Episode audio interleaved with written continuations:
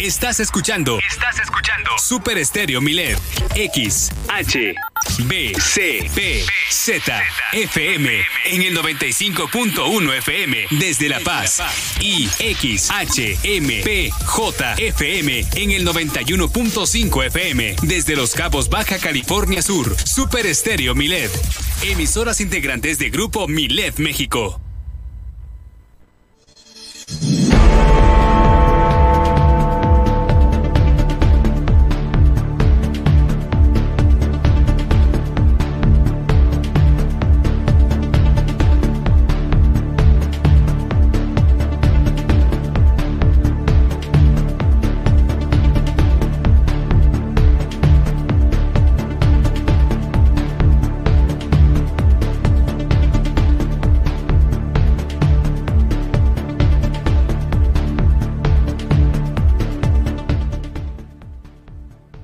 Querían proponer que el gobernador eligiera por última vez al fiscal de anticorrupción a través de una terna, pero esta propuesta se retiró de la orden del día el día de hoy en el Congreso del Estado. También, pese a que inicialmente se había planteado que se tuviera un total de 1.035 casillas aquí en Baja California Sur para el proceso de revocación de mandato, el INE indicó que solo va a disponer de 342 urnas. Sobre este tema voy a platicar con el vocal secretario de la Junta Local Ejecutiva del INE, Juan Pablo Figueroa García. Durante una conferencia matutina, el presidente de la República, Andrés Manuel López Obrador, comentó la posibilidad de que los vehículos eh, que pudiesen comenzar en su número de serie con una letra, eh, formaran parte también de este proceso de regularización para los estados que están integrados a este decreto. Fue un comentario que se está estudiando, tal vez ya se puedan regularizar en lo próximo. Le comento que el padre de Lisette también, eh, esta niña que estuvo desaparecida, aparte, bueno, está desaparecida desde el 2010, reapareció su papá en la escena política. Esto pues a propósito también de la reaparición del papá de, de Jonathan, Daniel Hernández. La Secretaría de Seguridad Pública aquí en el estado da a conocer que se reanudará de forma permanente la visita de familiares en los penales de Baja California Sur. Solo se va a permitir un familiar por preso. También la universidad presenta su nuevo portal web. El sitio presenta una imagen renovada, más accesible y atractiva para los y las usuarias. Bueno, este día Sergio Villarreal nos va a descubrir el truco sobre si cumple el gobierno del Estado con la Ley General de Víctimas, su responsabilidad y la reparación integral del daño. En unos momentos más también vamos a platicar esto aquí en el estudio. Fueron resguardados tres menores de edad que pedían comida en las calles de Los Cabos. Este problema no cesa y ya por lo menos tres de ellos fueron resguardados. La prioridad para el gobierno municipal de Los Cabos son los servicios públicos, por lo que no habrá cartelera de artistas nacionales e internacionales. Esto lo reitera el propio presidente municipal. Oscar Lex, Guillermina Latoba, nuestra corresponsal, estuvo con él y en unos momentos más le voy a tener todo este reporte. También allá en Los Cabos van a realizar un evento a beneficio de las familias, eh, pues damnificadas de Santiago por el incendio del pasado 4 de marzo. Este lo van a organizar los chefs de Los Cabos, seguramente un gran evento gastronómico se prepara. Gestiona Baja California Sur, ayer no le alcancé dar esta nota que es eh, sumamente interesante. Estará gestionando Baja California Sur la denominación de origen para la damiana, esta eh, pues eh, cultivo endémico propio de aquí de nuestra región. Hoy es un jueves que nos traerá paz y tranquilidad en nuestro hogar Pilar de Luna, nuestra psicóloga infantil, con quien voy a platicar sobre este tema, los celulares y las tabletas en nuestros hijos. Eh, también, por supuesto, le voy a tener las principales portadas de los diarios nacionales e internacionales que circulan.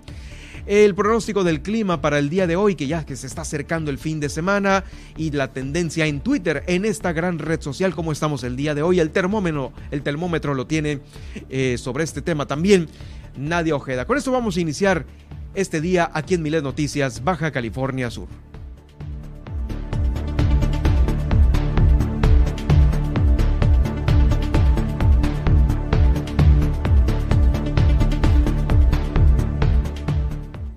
Ahora, Milet Noticias Baja California Sur. La información más importante de las últimas horas. Todas las noticias. Todo el tiempo.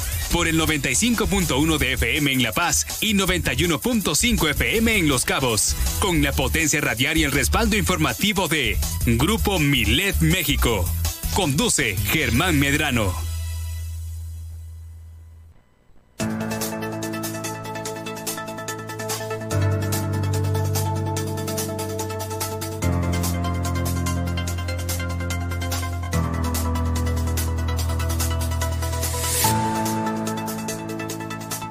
Y en este momento hago contacto hasta nuestra estación hermana en Los Cabos, Super Estéreo Milet en el 91.5 desde la capital, a través del 95.1 de FM, Milet Noticias, Baja California Sur.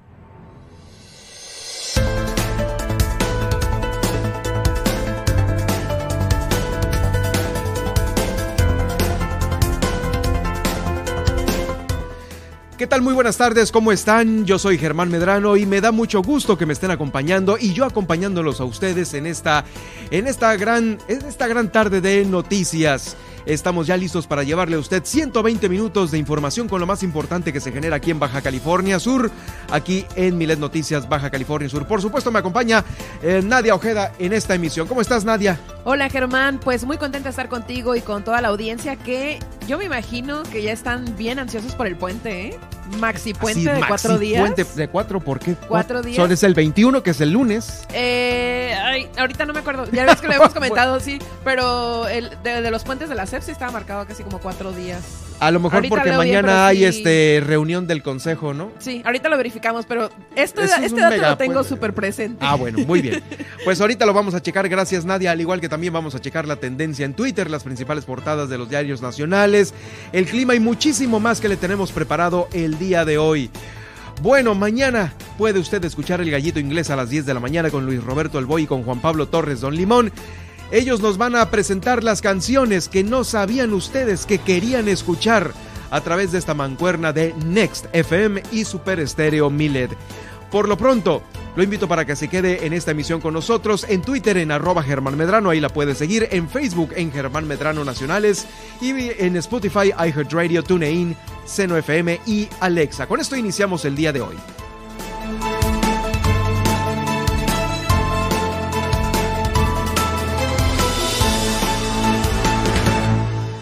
Bueno, pues ya estamos listos para darle a conocer a usted la información y como siempre, como todos los días, vamos a iniciar con este viaje al pasado que nos tiene preparado Nadia Ojeda. A ver, sorpréndenos Nadia con lo que sucede, lo que sucedía en un día como hoy. Así es, bueno, antes de empezar con el viaje al pasado, les confirmo justamente, es A que ver. se junta el natalicio de Benito Juárez con el día de la Ley Federal del Trabajo. Ah, no, perdón, el de... Es descanso obligatorio, o sea, del 19 al 21 de marzo son tres días. Entonces, sí es por lo del natalicio Benito Juárez. Sí, el 21, Sí, ¿no? El 21, entonces sábado, domingo y lunes. De todas maneras, se viene un megapuente, no se preocupen. bueno, ok. Ahora sí. iniciamos con las efemérides de hoy y es que vámonos hasta el año 180, que es cuando fallece Marco Aurelio, emperador romano entre el 161 y justamente el año en el que falleció. Y Ah, el- pues es el famosísimo Marcus Aurelius Sí. del gladiador, ¿no? de De la la- película. Así es, y fue el último de los llamados cinco buenos emperadores, entre ellos Nerva, Trajano, Adriano, Antonio Pío, Lucio Vero y Marco Aurelio. Él fue tercero de los empera- emperadores, así dice, de origen hispano, un dato interesante. Y ahora vámonos a 1919, que es con un nacimiento importante, pues en un día como hoy, pero de aquel entonces nace Nat King Cole, eh, quien fue un pianista y cantante estadounidense del jazz y pop y una de las grandes Sí, voces claro, de este supuesto. género de todos los tiempos. Deberías de dedicar un día así para ese tipo de rolitas, ¿no? ¿Tú crees que pegue? Ojalá que sí. Es pues que esta estación... Aquí no hay regla. Aquí no hay regla. sí, voy, voy a hacer un playlist por ahí porque sí es muy relajante escuchar un buen jazz de Sí, repente. claro, de- definitivo. Oye, entonces un día como hoy, este, Nat King Cole, ¿no? Sí, así es, en, en 1919. Y ahora vámonos a 1958, ah, también en Estados Unidos, que es cuando se lanza el Vanguard 1, que es el segundo satélite de ese país que se lanzó en su tiempo. Y en 1959, el Dalai Lama, el monarca absoluto del Tíbet, huye de su país y viaja a la India. Ahora vámonos a 1973, en Estados Unidos, eh, se lanza el álbum Dark Side of the Moon de la banda británica de rock progresivo Pink Floyd. Así es, hoy los conmemoramos.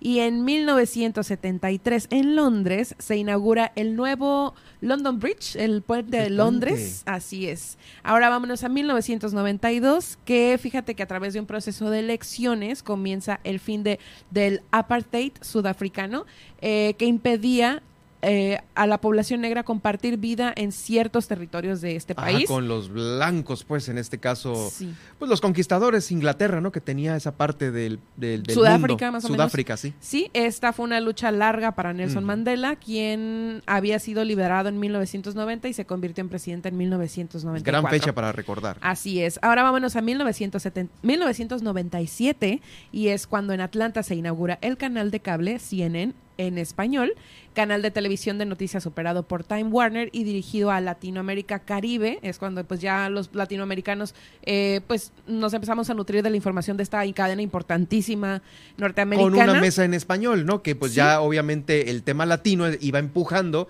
y se, ahora sí que pues las empresas se, mueven a donde pueda estar. Primero el dinero porque es negocio, no es una empresa.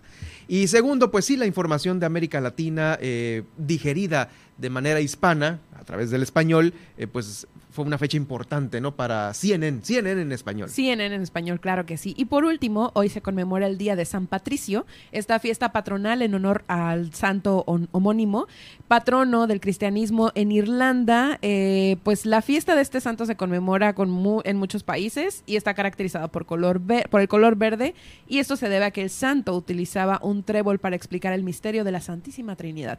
Oh, bueno, sí. Ya ahorita ya, pues el tema del el trébol de cuatro hojas y los duendecillos y todo eso. Y la buena suerte. Y la buena suerte, claro, ¿no? sí. Pero entonces, pues entonces muchas felicidades para todas las patricias, ¿no? Así es. Y patricios. Y patricios también. Sí, hay algunos. Hay algunos. Y con esto terminamos el viaje en el tiempo de este día. Ah, pues estuvo bueno. Estuvo bueno, estuvo entretenido.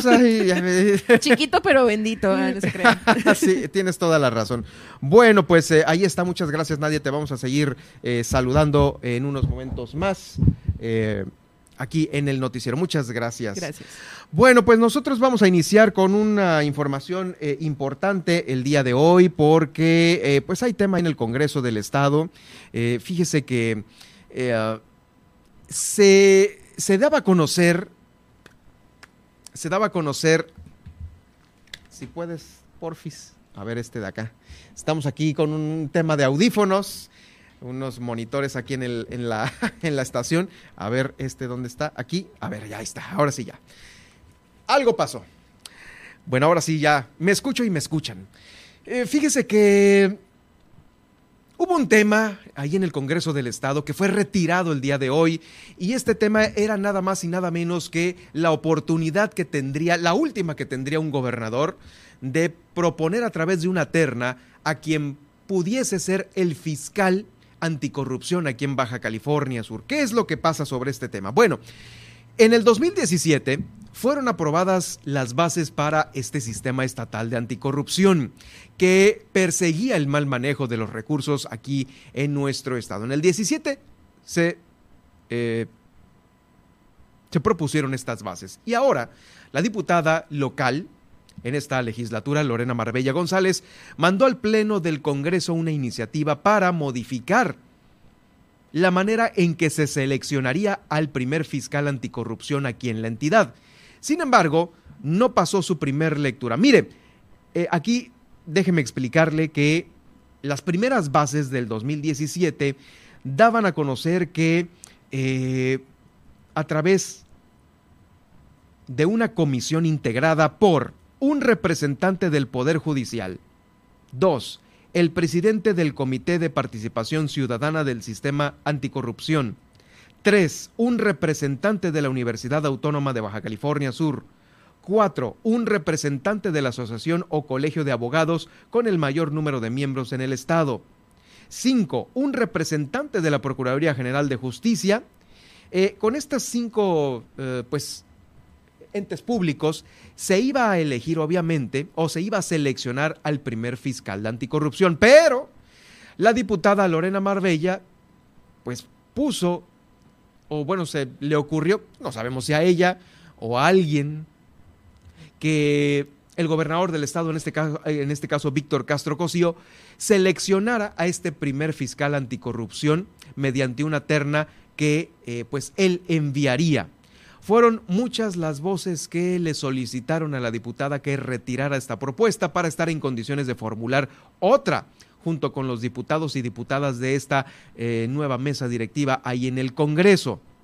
Y bueno, no tuvo otra más que pues acatar esta solicitud, no acatarla, pues eh, digo, hacerle caso porque eh, ya había generado muchos comentarios en el, oh, que pues, estamos hablando de que el fiscal anticorrupción lo elegiría una terna con varias personalidades de los diversos ámbitos que tendrían que ver con la Procuración de Justicia, en este caso la Fiscalización de Justicia, mejor dicho. Bueno, pues así lo dijo, atendiendo la necesidad apremiante de contar en nuestro Estado con un fiscal especializado en materia de combate a la corrupción.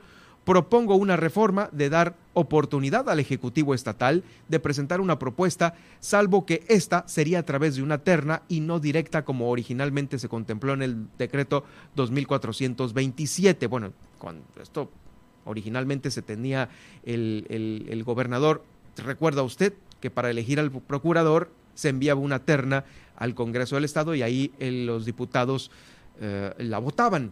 Bueno, pues ahora también para elegir al fiscal eh, estaba esta propuesta también de que el gobernador mandara una terna, pero como le digo, eh, pues primeramente se tenían estos ya previstos entes de la sociedad política y social de aquí de Baja California Sur, el representante eh, del Poder Judicial, el del Comité de Participación Ciudadana, el de la Universidad, el del Colegio de Abogados y también un representante de la Procuraduría, pues bueno, casi casi los estaba dejando afuera para únicamente hacerle caso a esta terna que enviaría el gobernador. Bueno, pues ante todas las voces, eh, atendiendo la necesidad apremiante de contar con nuestro Estado, con este fiscal, pues bueno, este esta propuesta no pasó en su primer lectura, pues fue retirada del orden tras esta serie de críticas. Eh, cabe mencionar que fue una votación unánime de todos en el Congreso del Estado eh, para pues darle para atrás, a bueno, más bien retirarla, ¿no? Retirarla del orden del el día, es lo que sucedió en el, en el Congreso del Estado, porque pues eh, se tiene que hacer de otra manera la elección de este fiscal que ha estado muy cuestionada eh, sobre cuándo tendríamos nosotros ya esta, esta nueva figura aquí en Baja California Sur, a partir de cuándo, bueno, pues este, ya se está poniendo a trabajar esta nueva eh, legislatura, esta nueva mesa ahí en el Congreso del Estado. Así es que, pues así estuvo esta primer nota que se genera ahí en el legislativo. En otro orden de ideas, pese a que también inicialmente se había planteado la necesidad de instalar un total de 1.035 casillas en todo Baja California Sur para este el proceso de revocación que va a ser este próximo 10 de abril. Eh, el Instituto Nacional Electoral aquí en Baja California Sur dijo que solo se dispondrá de 342 urnas por cuestiones presupuestales. Y es que esto, este tema del presupuesto había sido muy comentado, inclusive desde nivel nacional, porque eh,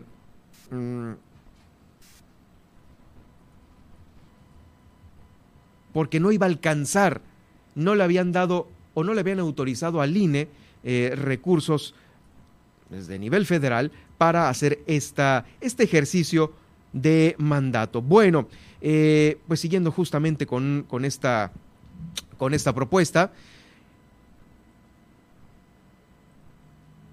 pues ahora se van a instalar 342 urnas por cuestiones presupuestales que van a estar funcionando este próximo 10 de abril. Eh, por cada mil votantes va a existir una urna y se encontrará habilitado el portal de Internet para todos aquellos ciudadanos que puedan consultar la urna o el lugar a donde les va a tocar ir a votar. Eh, sobre este tema, el vocal de organización electoral, Iván Gómez Cabrera, dijo que los consejos distritales aprobaron a principios de este mes la lista de ubicación de las casillas en las zonas más concurridas de los poblados sudcalifornianos. Estas urnas se encontrarían en espacios públicos, escuelas, parques, parques, canchas, explanadas y seis estarían en domicilios particulares. Así es que este próximo 31 de marzo y 3 de abril se darán a conocer eh, pues las personas que van a integrar estas mesas de casilla, como algunas modificaciones también que se van a tener en eh, algunos eh, mesas de casilla que van a estar en algunos domicilios previo a la instalación de este próximo 10 de abril. Así es que pues bueno, pues esta situación es la que está ya aterrizándose para Baja California Sur. De las 1035 únicamente se dispondrán de 342 urnas para aquí, para nuestro estado.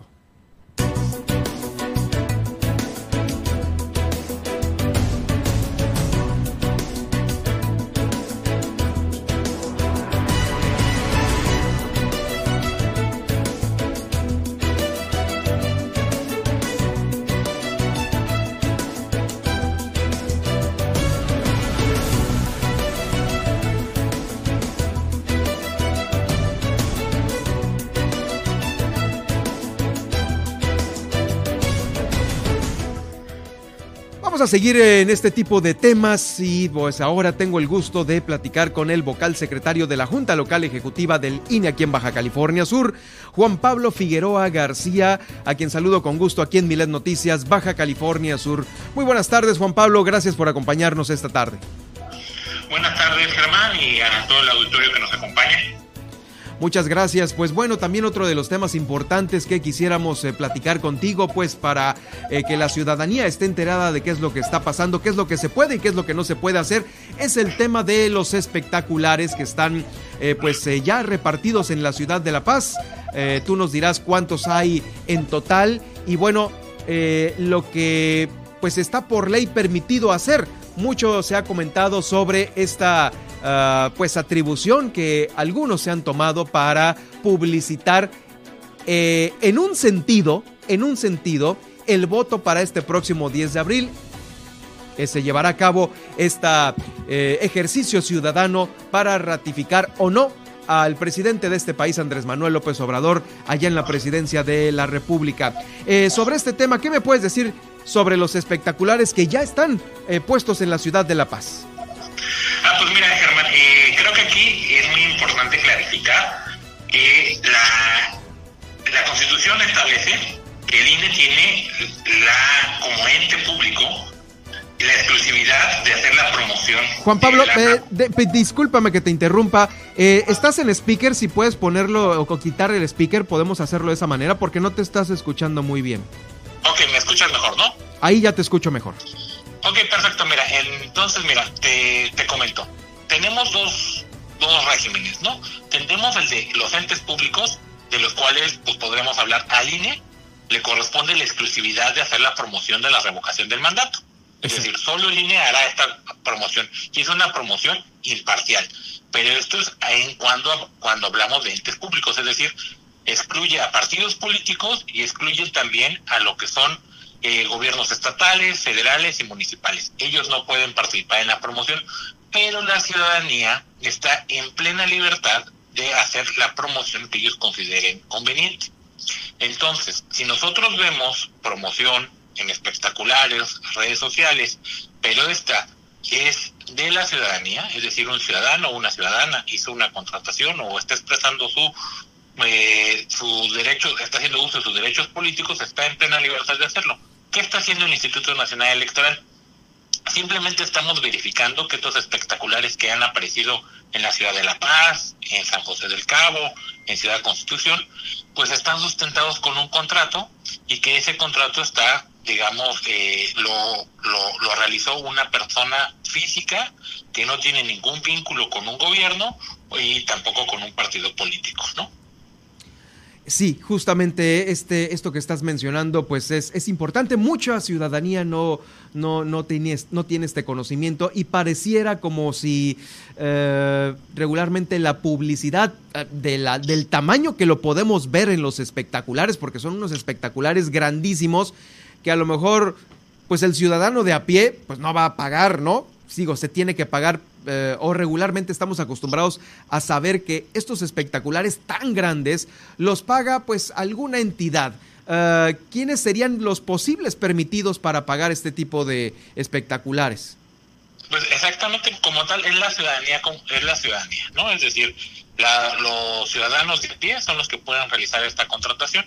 Inclusive eh, se ordenó a los, hay, el INE cuenta con un registro nacional de proveedores. Generalmente la mayoría de los espectaculares están inscritos porque es un requisito para poder realizar eh, eh, promoción y propaganda política o electoral. Entonces se les requirió, oye, estamos viendo que tienes espectaculares, mándanos la información y que en esta información diga a qué persona en concreto tú le estás contratando, ¿no?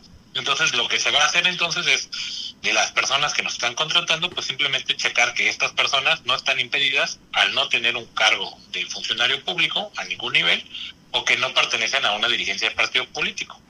Y ya, digamos, eh, en un segundo nivel se podría analizar pues eh, de dónde están proveniendo los, los recursos de las personas que están contratando, pero ahorita por el momento es simplemente enterarnos de que quién está contratando estos estos espectaculares. y que estos pues si son de la ciudadanía pues están en su plena libertad de seguir de que sigan digamos estos espectaculares y que si alguien más desea contratar un espectacular lo podrá hacer no claro. No hay ningún, no hay ningún impedimento no hay impedimento para que la, digamos las personas, los ciudadanos de a pie hagan este tipo de contrataciones. Hasta el momento todos los que están aquí en el estado son en un sentido eh, de apoyo al presidente o hay algunos en contra. Hasta ahorita nosotros los que hemos identificado podríamos decir que todos son en el mismo sentido. Son generalmente nosotros lo que hemos hecho eh, diligencias pues para constatar la existencia de estos, pues tienen, todos son en el mismo sentido y se ha hecho porque todos tienen las mismas características, ¿no? Eso también es lo que ha provocado que el INE pregunte quién los está pagando, pero simplemente es para tener toda la información. Es importante que nosotros en el, en el INE y sobre todo por la preocupación ciudadana de los actores políticos, saber de dónde está viniendo el dinero. Aunque nosotros tengamos claro que haya eh, de dónde viene el flujo de dinero para la contratación de esta propaganda, estamos, digamos, con con cumpliendo con lo que para poder tener la certeza de que está cumpliendo con la ley, ¿no? Muy bien. ¿Y de qué y quién lo está pagando? ¿Ya tienen este dato? Pues ya tenemos, este, ahorita, digamos, tenemos el, dato de, de, la mayoría, de que, porque un proveedor como tal presentó como se le ordenó en su momento de que mandara la, información. Esta se mandó a las oficinas centrales de línea en Ciudad de México y al parecer todos son personas físicas, ¿no? Nosotros ahorita no podríamos hacer un pronunciamiento ni, mm. ni pero todos al parecer son personas físicas que realizaron esta contratación. Muy bien, bueno, pues, eh, pues ahí está aclarado este punto y pues van a seguir de aquí hasta el día 10, ¿no? O sea, eh, ahora sí que tienen carta abierta para dejarlos hasta, ¿hasta cuándo? ¿Hasta después del 10 inclusive? Pues eh, realmente, generalmente en los contratos pues establecen que se retiran. Obviamente la propaganda tendrían que retirarla a más tardar el 10. Obviamente se entiende de que hay un periodo en que las, los propios proveedores de repente pueden tener un, poco un retraso en retirarlo, pero sí efectivamente se tendrían que retirar para el día de la jornada, ¿no? Muy bien, pero el mero día de la jornada pueden estar ahí todavía y no... Pueden estar todavía, digamos, el día 11, pues que se vayan retirando. Claro, claro, claro no hay ningún problema. Te agradezco mucho el aclararnos este punto, Juan Pablo. No, no, no, muchas gracias a ti, Germán, por el espacio. Muchas gracias a ustedes también allá en el INE. Eh, es Juan Pablo Figueroa García, vocal secretario de la Junta Local Ejecutiva del INE, aquí en Baja California Sur. Vamos a ir a una pausa y regresando, ¿qué tenemos, Nadia?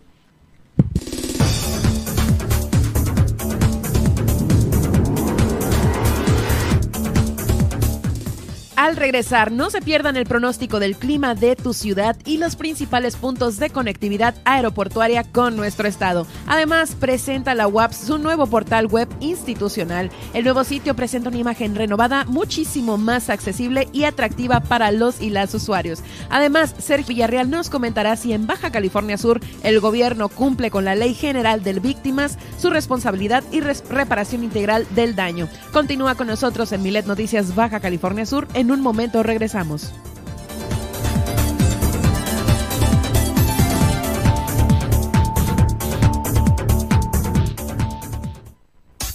Estas son las noticias de Baja California Sur en Milet Noticias. En un momento regresamos. ¿Sabes qué se preguntará en el ejercicio de revocación de mandato? La pregunta será esta. ¿Estás de acuerdo en que a Andrés Manuel López Obrador, presidente de los Estados Unidos mexicanos, se le revoque el mandato por pérdida de la confianza o siga en la presidencia de la República hasta que termine su periodo? Conoce más en INE.mx diagonal revocación medio mandato. Infórmate y este 10 de abril participa. El ejercicio de revocación de mandato va y va muy bien. Este 10 de abril toma tu decisión, participa y celebremos nuestra democracia. Mi INE nos une. Los nazis crearon las metanfetaminas para convertir a sus soldados en seres incansables y deshumanizados. Bajo su efecto, el ejército nazi inicia la peor guerra de la historia y crea los campos de exterminio.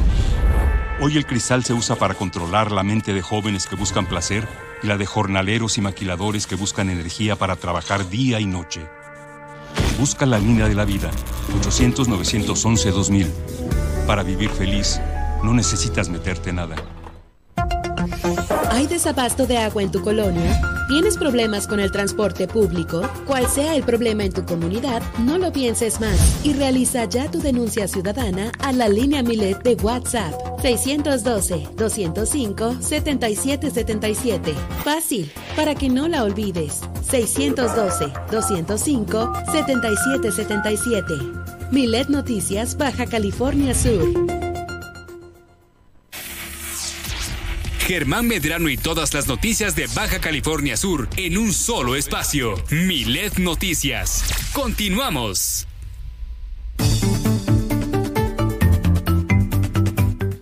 Ya estamos listos para saber obviamente cómo estará el clima en estos próximos días, en este próximo fin de semana y Nadia Ojeda nos tiene preparada esta agradable información.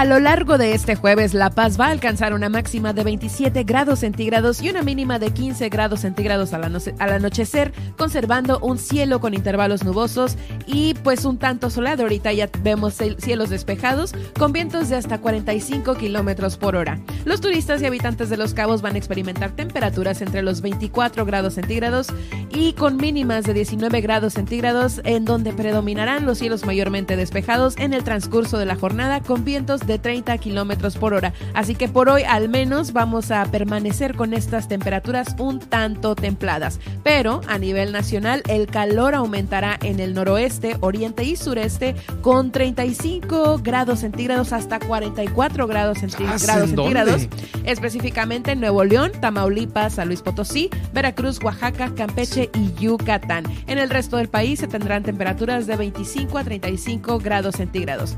Ahora vámonos a la Ciudad de México uno de nuestros principales puntos de conectividad aeroportuaria, y es que en las próximas horas se prevén lluvias con descargas eléctricas. Continúan las tormentas en esta parte del país, en la parte central, y bueno, pues la temperatura máxima será de 25 grados centígrados y la mínima de 8 grados centígrados. En Guadalajara el cielo permanecerá totalmente claro con 29 grados centígrados que se registraron, fíjate nada más en la mañana, y ahorita la máxima está llegando a los 30 grados centígrados. O sea que ahorita en Guadalajara cocinando. cocinando. Eh, pues según hay cero probabilidad de lluvias y los, los vientos estarán súper bajitos eh, a una velocidad de 5 pues kilómetros por hora. hombre, para quien vaya a, Guadalajara.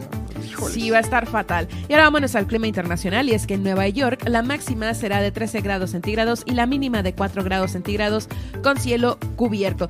Aquí, ojo, porque si usted anda por allá, fíjense que mañana habrá un peculiar aumento de temperatura de hasta 22 grados centígrados, así que pues bueno, si usted está de viaje este viernes va a estar un tanto agradable y no tan friolento. En Los Ángeles, California, la máxima será de 29 grados centígrados y la calor. sí, calorcito y la mínima de 10 grados centígrados con cielos nubosos, aparte un tanto húmedo, así que imagínate. Mañana habrá un aumento de temperatura de hasta 27 grados centígrados.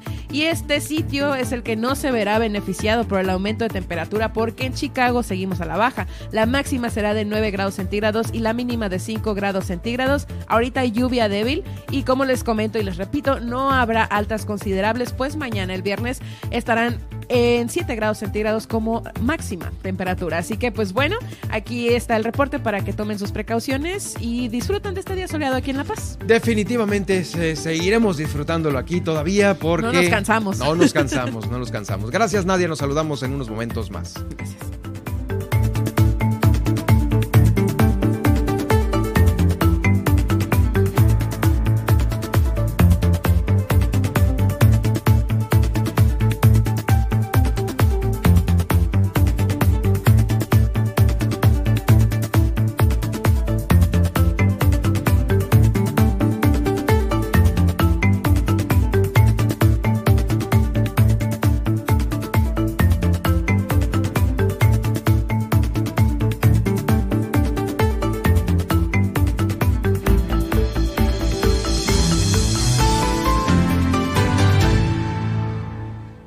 De vuelta con ustedes y déjenme decirles que desde el día de ayer la Universidad Autónoma de Baja California Sur ha presentado su nuevo portal web con un diseño más atractivo, dinámico e innovador que facilita el acceso a todos aquellos eh, pues, eh, interesados en saber más información de la universidad. Este proyecto lleva varios meses y lo, está encabezando la Dirección de Planeación y Programación Universitaria a través de la Coordinación de Tecnologías. Eh, esta apuesta tecnológica de la universidad representa un avance extraordinario, pues sustituye al portal anterior que, operaba desde el 2011, con un acumulado aproximado de 6.5 millones de visitas en estos 10 años. Es eh, lo que es, eh, la gente ha entrado a la universidad a través de Internet. Al hablar de este nuevo sitio, se da a conocer que presenta diferentes innovaciones que hacen mucho más atractiva la navegación para la consulta de contenidos referentes a esta oferta académica de la universidad y las principales actividades, también los sucesos, las convocatorias, noticias de mayor relevancia ahí en la universidad, se encuentran también incluidas. Eh, las mejoras están, eh, entre las más importantes está la adecuación de la imagen, estructura de navegación y ajustes de visualización para dispositivos móviles. Todo ello enriquecido con elementos gráficos, con iconografía, tipografías, video, colores, eh, también una variedad de fotografías que hacen de este portal que ya pues esté ya renovado, ¿no? A la vanguardia, podemos decir esto. Ya está, eh, pues funcionando a partir de este 16 de marzo en la dirección que usted ya conoce de la universidad, www.uabcs.mx. Ahí estará también ligado a los demás micrositios que tiene la universidad, ya sea a los de diferentes campus aquí en nuestro estado. Bueno, felicidades por ellos. Aparte de sus 46 años, están estrenando portal. Pues también fue una fecha eh, junto con Pegada para tener estas dos eh, pues novedades, ¿no? El cumpleaños y un nuevo portal. Vamos a más información que se genera aquí en nuestro estado. Durante la conferencia matutina, la más reciente del presidente Andrés Manuel López Obrador, se pues dio a conocer un punto muy importante que dijo el presidente, y es este el de la posibilidad de que los vehículos con número de serie en su matrícula los que comienzan con letra, puedan también formar parte de este proceso de regularización que incluye a los estados que integran este decreto, incluido por supuesto Baja California Sur. Eh, dijo que se va a analizar, que lo van a ver, porque este decreto se tiene que ir perfeccionando y van a tomar en cuenta este, este planteamiento que se eh, respondió a este cuestionamiento sobre los carros que inician con letra, porque muchos de ellos son autos que no pertenecen al Tratado de Libre Comercio entre México, Estados Unidos y Canadá. Y bueno, ya sabes, son carros japoneses, son carros coreanos, que eh, al momento de exportarse y nosotros importarlos, pues vienen con una letra en su número de serie y estos hasta este momento no pueden ser legalizados en los estados fronterizos. Bueno, el presidente Andrés Manuel dijo que el regularizar estos vehículos de procedencia extranjera en México tiene como finalidad darle una mayor certeza jurídica al patrimonio de las familias eh, de aquí, de Baja California Sur. Esto es muy importante porque pues ya van a tener la tranquilidad de que es un bien internado o más bien legalizado ya dentro de su patrimonio. Eh, son palabras del presidente Andrés Manuel López Obrador sobre este mismísimo tema.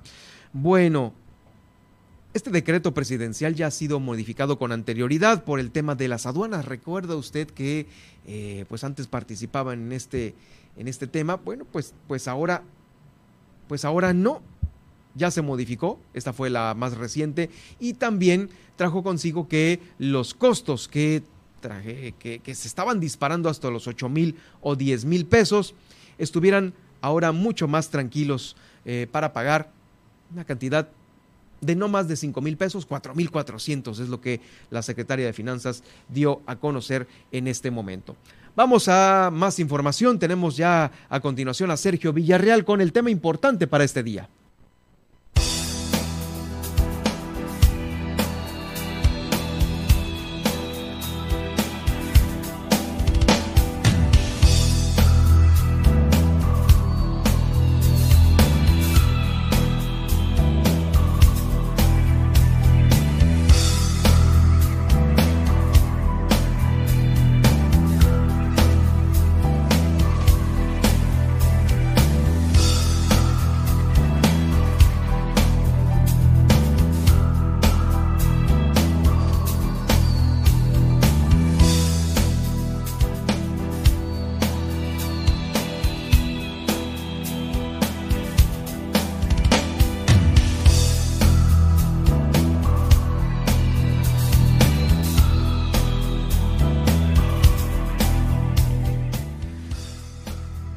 Cada semana vamos a ver dónde está el truco y el truco del día de hoy es saber si el gobierno del estado está cumpliendo con la Ley General de Víctimas, su responsabilidad y la reparación integral del daño. Y por ello tengo el gusto de eh, saludar de nueva cuenta esta semana al doctorante en estos temas de corrupción y anticorrupción, Sergio Villarreal, a quien saludo con gusto aquí en Miles Noticias, Baja California Sur. ¿Cómo estás, Sergio? ¿Qué tal?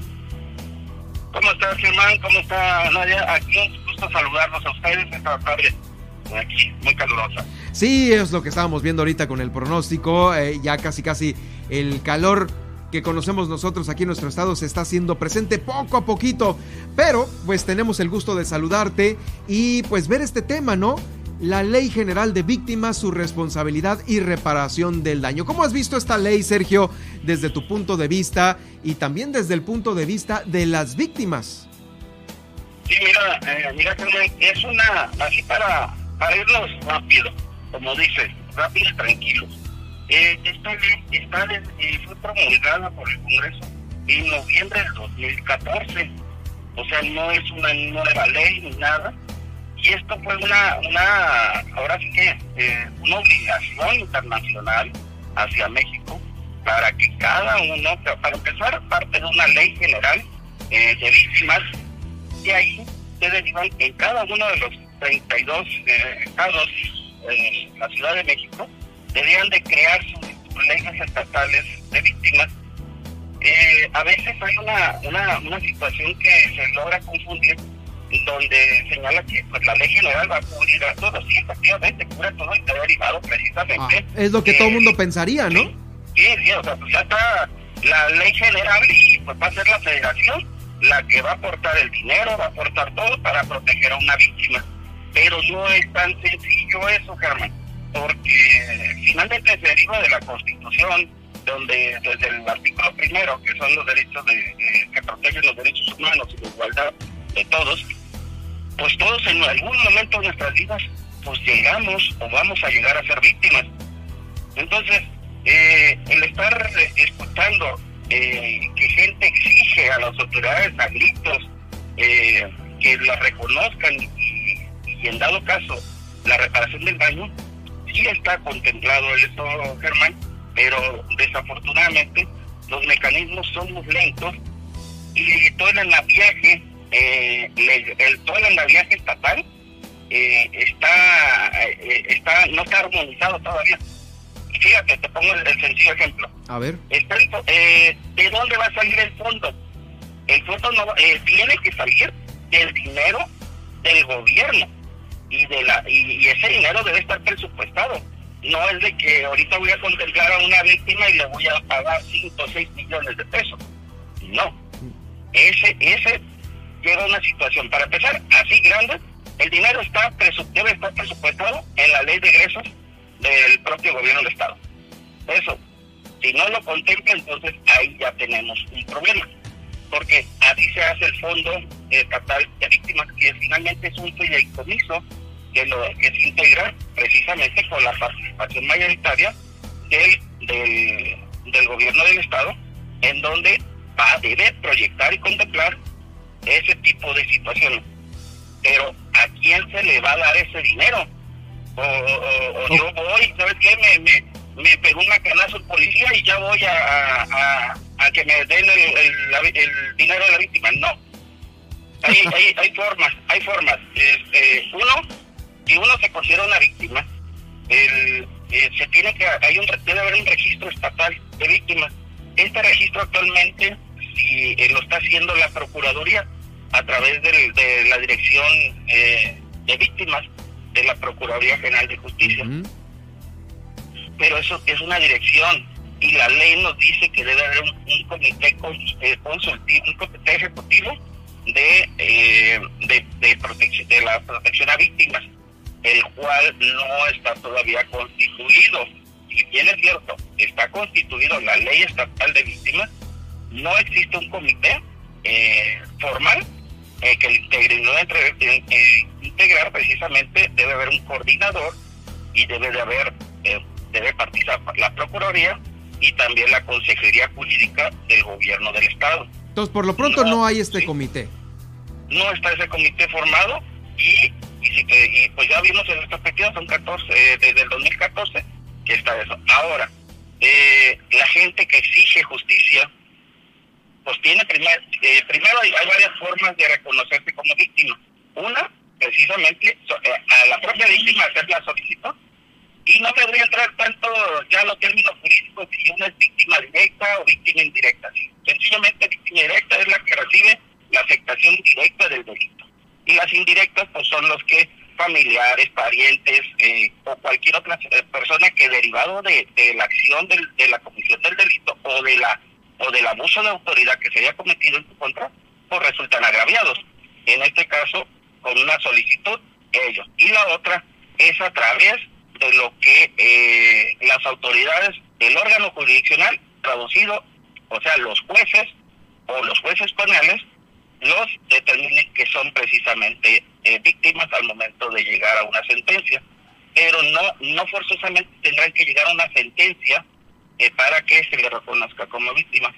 ¿Por qué? Porque hay situaciones de emergencia, así lo establece la propia Ley General de Víctimas, en donde tendrá que el Estado eh, eh, establecer medidas cautelares con carácter urgente para proteger, extraer, dar todas las garantías a cualquier víctima. Y hay víctimas desde, precisamente desde la sociedad en general, hay víctimas periodísticas, de periodistas que son agredidos, hay víctimas de, de desaparición de forzada, todos son víctimas desafortunadamente, entonces ahí lo que se tendrá que analizar y exigirle en este caso al Congreso del Estado es de que eh, se establezca formalmente el fideicomiso y cuánto asciende el monto al día 2022 del Fondo Estatal de Víctimas. ¿Por qué? Porque te lo digo, a veces se llega a confundir, que el Fondo Estatal de Víctimas es lo mismo que el Fondo de Procuración, el Fondo Auxiliar de Procuración de Justicia.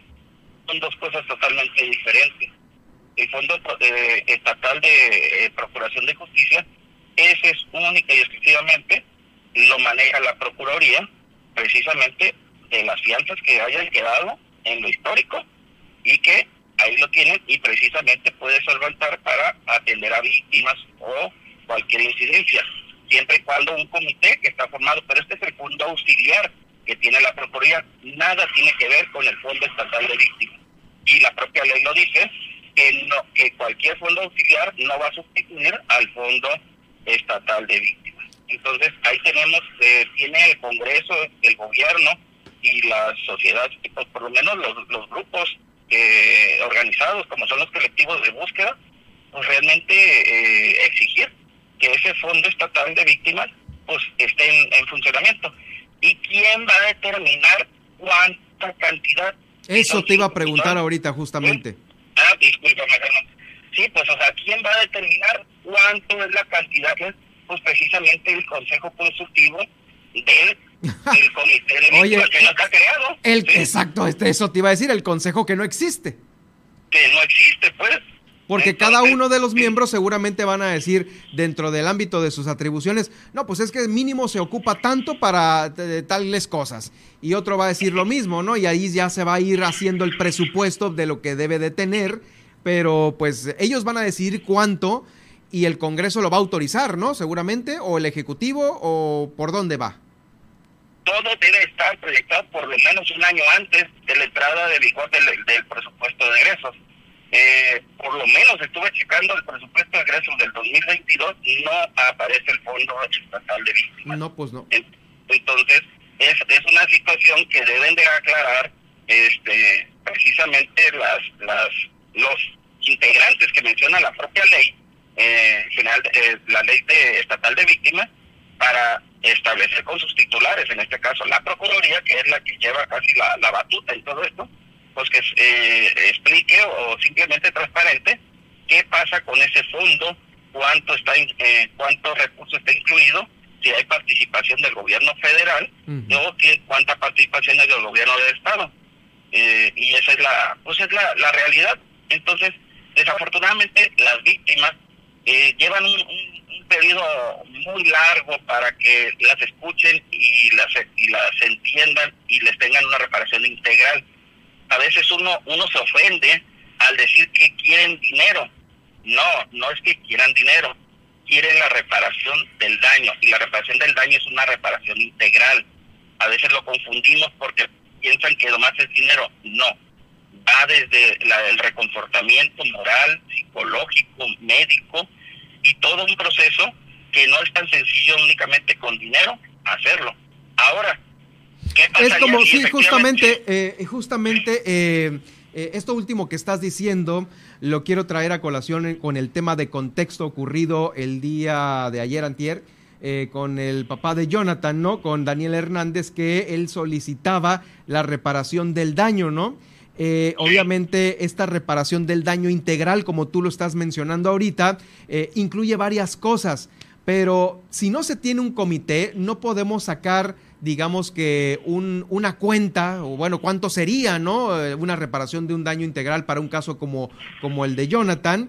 Eh, y si no se tiene este consejo, pues mucho menos. Digo, se estarían dando o, se estarían lanzando al aire cantidades como las que se dijeron, que puede a lo mejor ser más o puede ser menos, pero digo, se dijo una cantidad por decirse, o, o, es, o, falta calcular, obviamente, de qué manera va a ser reparado un daño integral, ¿no? Sí, de hecho existe todo un protocolo a nivel nacional para establecer precisamente esas tablas de medición ah, y, y, perfectamente son tablas que vienen estándares internacionales que son las mismas que establecen para los casos que ya hemos tenido aquí, el caso muy sonado algodonero, que traducido son las muertas de Juárez, y en donde se pagaron cantidades de reparación del daño a más de 10 millones de pesos. Entonces, y, independientemente de eso, no vamos, o sea, los, gobiernos no deben esperar que este tipo de asuntos lleguen a, cortes internacionales y que eh, precisamente traten de que con lo mínimo necesario, pero que esté bien estructurado, se logre eh, reconfortar a una víctima y a sus indirectos en este transcurso tan tan tan lamentable que, que, tiene una víctima aquí en Baja California. Pero aquí lo principal, Sergio, en este momento, que de lo que se carece en el Estado es de que el Consejo no existe y el Consejo tiene un sinfín de atribuciones que pueden accionar otros mecanismos de la justicia. ¿Es correcto, no? Es correcto, tú, tú lo has mencionado. Y, y, y si no existe, entonces, ¿a quién tocarían las puertas? Eh, me viene a la mente un caso que hubo en la Procuraduría de, de, un señor que quería entrevistarse precisamente con el, con el Consejo de Honor y Justicia. Y el pobre señor, la autoridad no sabía quién o dónde o cómo estaba ese consejo.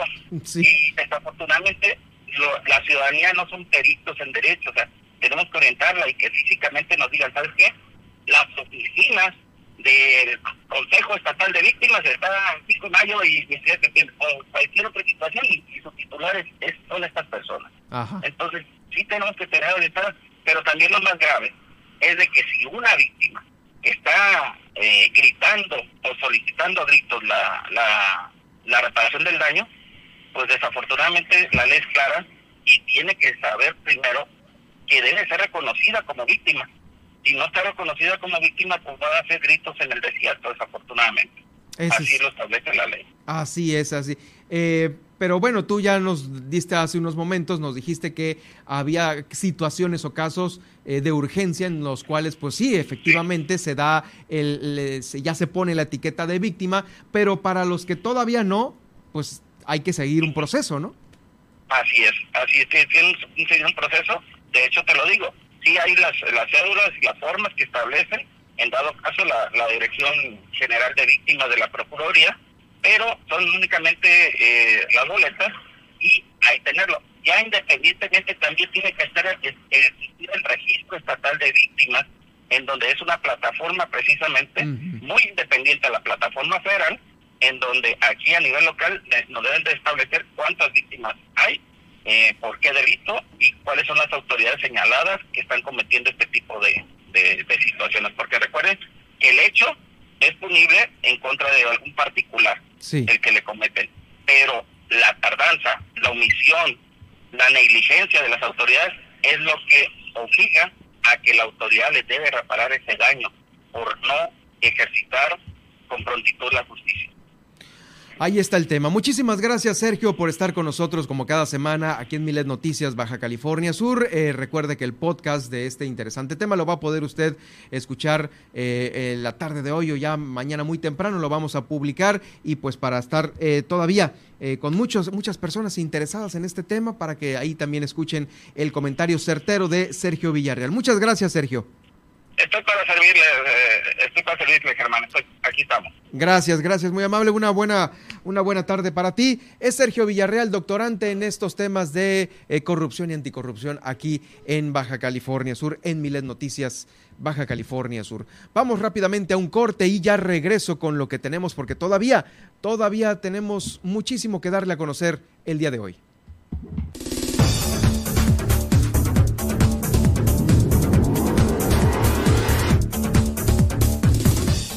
Al regresar, Google Maps, el IFA y Sandra Cuevas en el trending topic de hoy.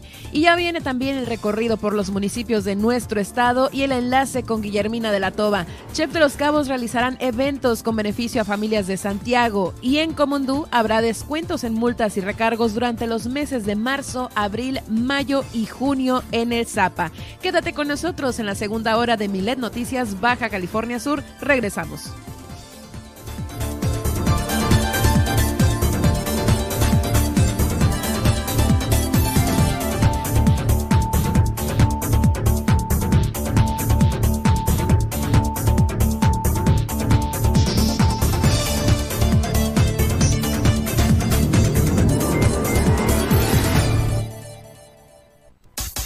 Estas son las noticias de Baja California Sur en Milet Noticias. En un momento regresamos.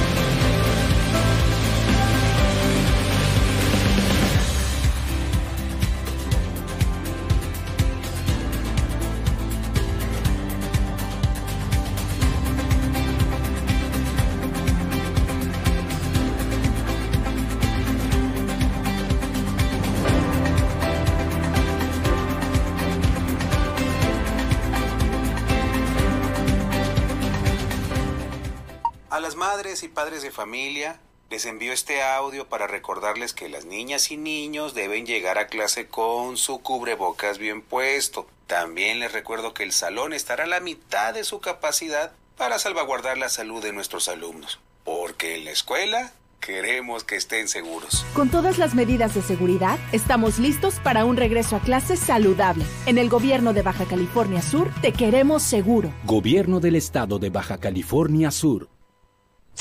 Estás escuchando Milet Noticias Baja California Sur. Desde La Paz por el 95.1 FM y Los Cabos por el 91.5 FM. Es obligación de las autoridades mantener en óptimas condiciones el bienestar de la ciudadanía. Por ello, hemos abierto nuestra línea de denuncia ciudadana en Milet Noticias Baja California Sur Escríbenos al WhatsApp 612-205-7777. Fácil, para que no lo olvides. 612-205-7777. Milet Noticias, Baja California Sur. Estás escuchando. Estás escuchando. Super Estéreo Milet. X, H, B, C, P, Z, FM en el 95.1 FM desde La Paz y X, H, M, P, J, FM en el 91.5 FM desde Los Cabos, Baja California Sur. Super Estéreo Milet. Emisoras integrantes de Grupo Milet México. Continuamos en Milet Noticias.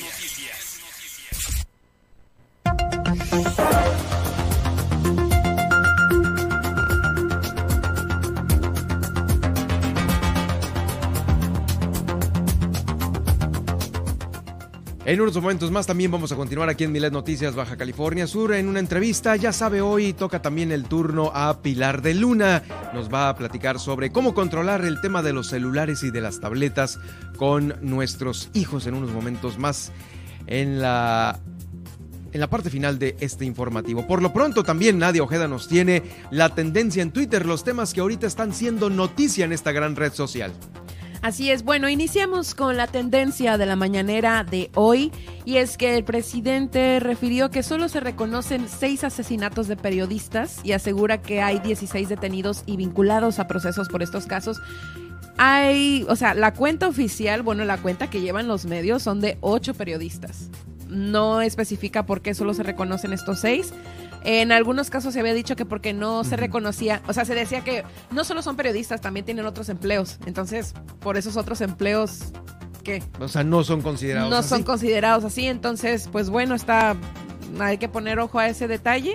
Y sí, él dice que fueron seis periodistas asesinados en lo que va de este año.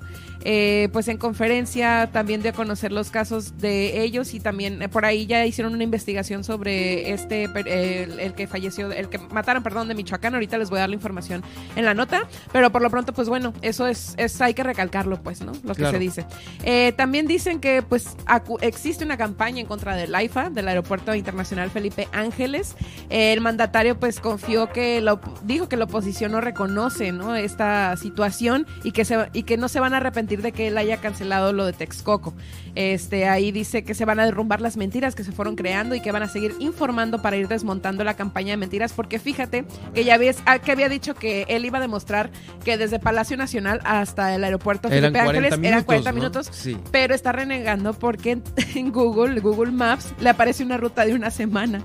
Entonces está diciendo que es una de las tantas campañas que tiene la Ah, ¿la de oposición Google Maps? para demostrar que pues No, no, va a bueno. funcionar nada de esto. Pero bueno, creo que hay algo que se llaman fallas tecnológicas. Eh, que no tiene ahí contemplado y pues bueno, ni modo. También recomendó a Joe Biden establecer precios máximos en las gasolinas. El presidente advirtió que si no bajan los precios de estos combustibles no se va a poder controlar la inflación y también dice que se implemente una política de precios máximos a los combustibles similar a la de México para, para evitar el incremento injustificado. Además, el ejecutivo pues citó un tuit publicado por el mandatario norteamericano Joe Biden en el que se quejaba del aumento de las gasolinas a pesar del costo del barril crudo y dijo que en México, gracias a esa política de precios máximos, el costo del litro es de casi 10 pesos menos que el del otro lado de la frontera. Pues bueno, ahí hizo el, el hincapié. Como les digo, Go- Google Maps se hizo tendencia por esta observación del presidente. También ahí está en Twitter. Van a ver que todo se hicieron Todo da vuelta crítica, meme y sí. demás. Este, ya ven que ayer les comentaba sobre que se iba a evaluar el uso del, del cubreboca en espacios abiertos, o sea, el uso no obligatorio. No se ha re- informado al respecto, pero esta es tendencia porque diferentes medios están opinando que, pues, por prevenir no se debería de quitar, ¿no? Esta medida, tanto en espacios cerrados como abiertos. Eh, te digo, a la fecha no, bueno, hasta el día de hoy no se ha confirmado, pero por ahí están informando sobre un nuevo frente del IMSS que según pues, se va a poner a trabajar en este pues temporada post-COVID, ¿no? Para ver cómo nos va. Entonces por ahí es un indicio, ¿no? A lo mejor con eso van a, a informar qué es lo que está sucediendo. Y también es tendencia Sandra Cuevas, eh, pues esta La alcaldesa. alcaldesa, ¿no? La alcaldesa, fíjate que el frente de Tepito pues está a las afueras de, de la- del reclusorio norte para defenderla, para hablar por ella. Y ahorita también pues les traigo la nota sobre su pues aprehensión. Y pues así quedan las tendencias de hoy aquí en Twitter. Híjoles, esta, esta, esta alcaldesa también se ha tomado pues una muy buena parte de los comentarios de los cibernautas, también de las portadas que están en los diarios de circulación, eh, que viene seguramente eso ahí, ¿no? Sí, que pues eh, hoy justamente es cuando está rindiendo su declaración, pero pues sí, al, ratito les vamos a informar porque pues ya les, dijimos, ¿no? Que desde el lunes había sido suspendida de su cargo y pues en, las portadas nacionales justamente les voy a estar informando más sobre esta situación. Claro, por supuesto. Bueno, gracias Nadia, nos escuchamos en unos momentos más. Nosotros eh, continuamos con más aquí en Miles Noticias Baja California Sur. Vamos a hacer este recorrido por los municipios de Baja California Sur y vamos a iniciar por supuesto en Los Cabos. Mire, se recibió un llamado de la ciudadanía para denunciar que había tres pequeños menores de edad que estaban pidiendo comida en las calles de Los Cabos. Autoridades del ayuntamiento de este municipio eh, procedieron a ir ahí donde se encontraban. Los encontraron y se trata de una pequeña de aproximadamente cinco años de edad, así como de dos niños entre 9 y 11 años. Ahí eh, pues se les preguntó, se les hizo una serie de preguntas y pues vienen de Chiapas, desde por allá vienen hasta acá, en Baja California Sur. Uno de ellos habla español y los otros dos hablan dialecto. Al ponerse en contacto con sus eh, familiares, eh, se supo que una empresa los contrató, mire, así, a la brava, ¿no? Con, con, con toda la extensión de la palabra, una empresa contrató a la familia para hacer labores de construcción y al llegar aquí a Baja California Sur perdieron contacto con el contratista, por lo que se vieron en la necesidad de salir a las calles de Cabo San Lucas y pedir apoyo eh, pues para comida, ¿no? Ante esto se les ofreció alimentación, pero también se mantuvieron en comunicación con la familia para eh, que se les entregaran artículos de primera necesidad. Eh, dejando en claro que se va a llevar a cabo una investigación a fondo para conocer los pormenores de este caso y de ser necesario se va a actuar en consecuencia por este tipo de empresas que eh, pues se los traen aquí a Baja California Sur para trabajar en, algún campo agrícola, en alguna maquiladora y de repente estas personas se desaparecen, se los traga la tierra y no hay manera de pues ahora tenerles un apoyo real a estas familias que vienen, pues ahora sí que con toda la familia, ¿no? Los pequeños y, la pareja de matrimonio. Bueno, pues ante esta desaparición se va a hacer un trabajo coordinado entre la unidad especializada en atención a la violencia de género y también de la mano con la Dirección de Seguridad Pública, Policía Preventiva y Tránsito Municipal de allá de Los Cabos. Es una situación que, bueno, ya ha trascendido esto, que pues usted ve a los pequeños en la calle y pues hay miles de historias sobre ellos mismos. Fueron timados o vienen por parte de una persona que los trae y los explota es un sinfín de historias que ocurren, principalmente esta es la de los pequeños allá en Los Cabos que puntualmente nos ha informado Guillermina de la Toba, con quien hago contacto precisamente eh, en este momento para que nos dé a conocer también sobre las eh, fiestas de San José del Cabo que han sido pues muy comentadas por el tema de la cartelera de artistas nacional o internacional. Estuviste con el alcalde Guille, ¿qué tal? Muy buenas tardes. ¿Qué fue lo que te comentó sobre este tema? ¿Qué tal, Germán? Muy buenas tardes. Como bien lo mencionas, eh, pues el día de hoy inician en unos, unas horas más, alrededor de las 5 de la tarde, se va a realizar pues el corte del tradicional listón que da inicio a las fiestas tradicionales de San José del Cabo. Y bueno pues eh, como bien lo mencionas pues una situación que se ha eh, pues estado como comentando es el tema de la cartelera porque como bien sabemos pues en otros años pues siempre eh, pues se tiene presencia de artistas nacionales internacionales. Sin embargo pues en esta ocasión el alcalde aclaró y fue muy reiterativo que bueno pues hay muchas situaciones y muchos temas que atender que es prioritario dijo pues los servicios públicos y no traer artistas tan costosos. Escuchemos.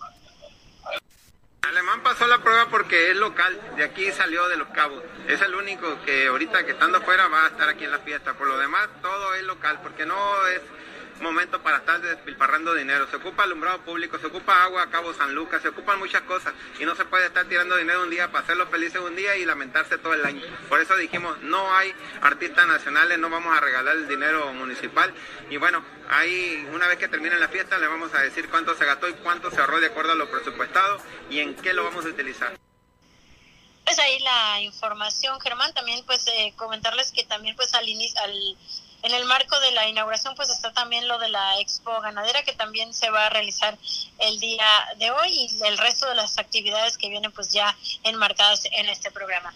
Y en más información comentarles que bueno pues como sabemos eh, las semanas pasadas cuando lo ocurrido acá en Santiago con este siniestro, el incendio que arrasó con viviendas, eh, pues el Club Rotario y algunos eh, grupos de chef están organizando un evento precisamente para recaudar fondos eh, para las familias damnificadas de la delegación de Santiago. Este evento se va a realizar el próximo 26 de marzo. Escuchemos.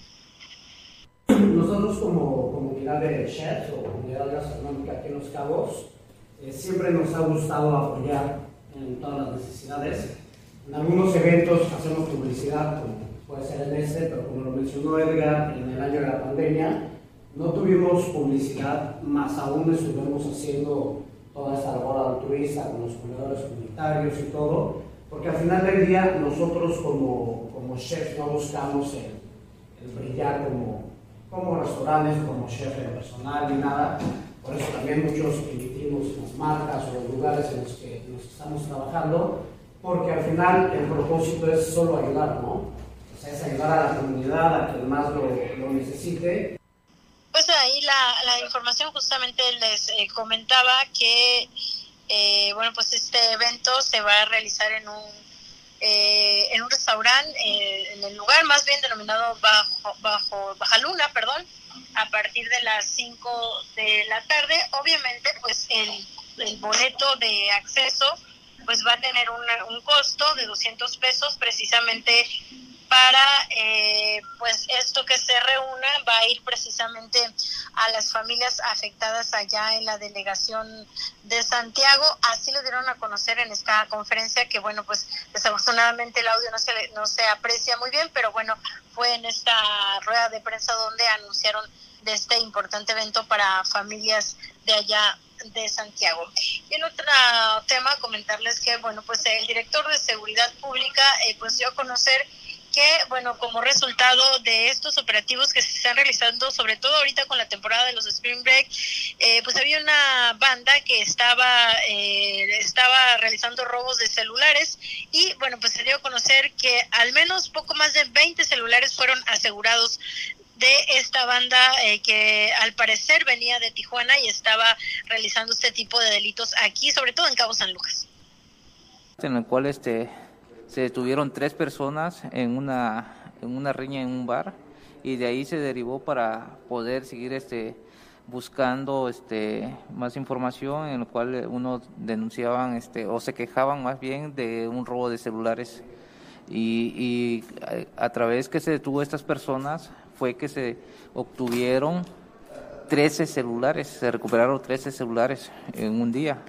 Posteriormente se siguió la línea de investigación y se detuvo a otra persona en la cual recuperamos 34 celulares de iPhone 13.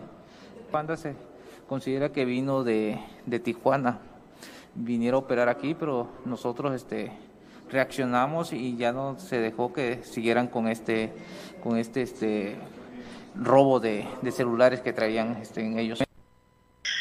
Pues es la información, Germán, aquí en el municipio de Los Cabos. Oye, pues bueno, seguramente se va a localizar ahí a los, eh, pues a los dueños de estos celulares, porque a veces pues, todos traemos nuestra vida metida en un celular, ¿no? Todo.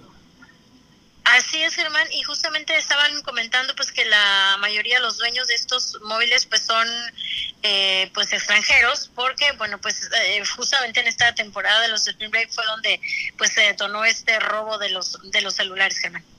Bueno, pues vamos a estar atentos a, pues ahora sí que a, a más pesquisas como esta que van en detrimento de la población. Muchísimas gracias, Guille. Nos escuchamos el día de mañana. Excelente tarde. Excelente tarde también para ti. Es nuestra corresponsal Guillermina de la Toba con quien hicimos este reporte importante, eh, esta banda detenida ya que robaba celulares. Bueno, vamos a pasar a más información porque aquí en la capital del estado, el Ayuntamiento de La Paz hizo entrega de material y equipamiento que vendrá a reforzar el programa. No te pases, estos son varios insumos que eh, van a estarse aplicando en señalética para la seguridad vial de aquí de La Paz. Este acto tuvo lugar ahí en las instalaciones de la Dirección General de Seguridad Pública y Policía Preventiva. El departamento técnico recibió eh, varios botes de pintura blanca, amarilla, sacos de microesferas, rodillos, chalecos, rotomartillos, motoperforadoras, eh, máquinas de soldar. Bueno, todo esto para que se invierta de una mejor manera en las señales instaladas en diferentes calles y vialidades de esta ciudad de La Paz. Lo anterior se tiene contemplado dentro del plan de trabajo del Departamento de Movilidad y Transporte que eh, pues eh, vendrá a reforzar todo lo que en materia de seguridad significa para la paz. Estas herramientas permitirán mejorar todos estos señalamientos, ya ve, los que son horizontales o los algunos otros verticales en las calles, las vialidades, también el tema de eh, las líneas para cruzar, estas son importantes, ¿no? Muchas veces los conductores de autos, al no haber una línea para poder cruzar, eh, nos, nos, encimamos casi casi a la esquina donde cruzan muchos de los, uh, de los peatones, ¿no? Hay que tomar conciencia de esto y también hacer que respeten estos mismos espacios. Continuando con eh, más información, le doy a conocer información ahora que se genera en el municipio de Comondú, porque allá habrá eh, descuentos en el ZAPA, en el organismo operador de agua potable y alcantarillado. El día eh, se llevó a cabo una junta de gobierno ahí en el ZAPA. El ingeniero Raimundo Loya Flores, consejeros y regidores dieron a conocer estos descuentos para todos aquellos que tienen viaje a Comondú o que pues tienen algunos familiares.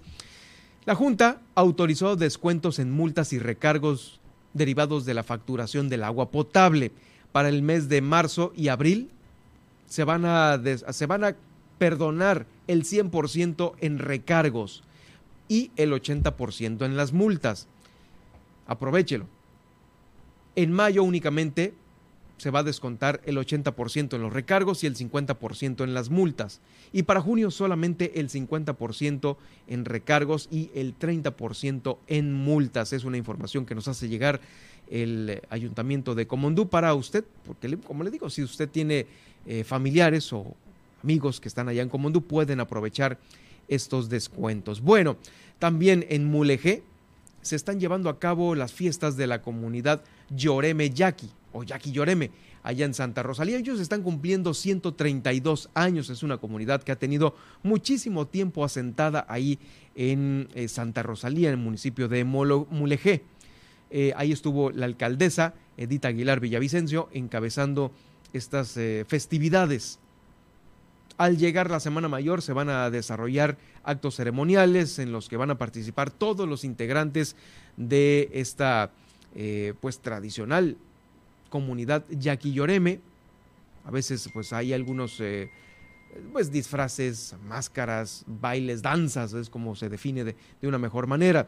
Eh, también otros de los importantes actos tradicionales que va a haber allá en Mulegé va a ser la Noche de las Tinieblas, que es una corrida con matraca, también la muerte de Jesucristo y procesiones que concluyen el domingo de resurrección. Edith Aguilar, la alcaldesa, informó que se ha mantenido una relación estrecha con los líderes de diversas agrupaciones indígenas de ahí de la localidad para preservar estos espacios de cultura y tradición también promoviendo la mejora en la calidad de vida de todas estas eh, comunidades ahí en el municipio que se encuentran asentadas. Es la comunidad Yaqui Lloreme, que es eh, originaria principalmente del estado de Sonora. Bueno, pues también están ahí algunos grupos asentados en Mulegé. Vamos a más información. Ya terminando de hacer este recorrido por los municipios de Baja California Sur, fíjese que le platicaba sobre la reaparición del padre de Jonathan, Daniel Hernández, esta semana, ahí en el Congreso del Estado, pues eh, obviamente haciendo valer su dicho para pues a traer justicia al caso de Jonathan. Pero también, fíjese que eh, de nueva cuenta, otro de los uh, reaparecidos fue el padre de Lisette. ¿Se acuerda esta pequeña que desapareció de aquí de La Paz, Baja California Sur, allá por el 2010? Pues bueno, a 12 años de distancia de esta desaparición, su padre, Melchor N., se presentó este día de ayer en las oficinas de Palacio de Gobierno para solicitar una audiencia con el gobernador del estado. Vengo a platicar con él para primero eh, ver su punto de vista, su posición respecto a los avances que se tienen en el caso de eh, mi hija, si hay necesidad de que él intervenga para que esto tome forma y se acelere también. Eh, digamos que es el mismo comentario que hiciera Daniel Hernández de que si no es con la palabra del gobernador, las cosas no se mueven aquí en el estado. De nueva cuenta también el papá de Lisset, Melchor N., eh, da a conocer este, este mismo comentario. Declaró que en fechas recientes a esta, la desaparición de su hija, allá por el 2010, se habría reunido con eh, el propio Víctor Castro Cosío, y se entrevistó con él. En aquel entonces lo recibió muy amable, le dio los pormenores de esta desaparición, lamentable desaparición, y se solidarizó conmigo y con mi familia. Y ahora que es gobernador y que le toca seguir con estos temas de seguridad y de denuncias que existen, vengo a platicar con el bueno, pues eh, es eh, la información que se generó el día de ayer En octubre del 2010, Lisette fue vista por última vez en la calle Camino del Triunfo, ahí a la entrada de la colonia Camino Real, donde eh, recordará usted que lo platicamos eh, también en su momento en otros medios de comunicación, se iba bajando de un transporte colectivo y pues eh, llamó asustada a su mamá dándole a conocer que se sentía perseguida por una camioneta.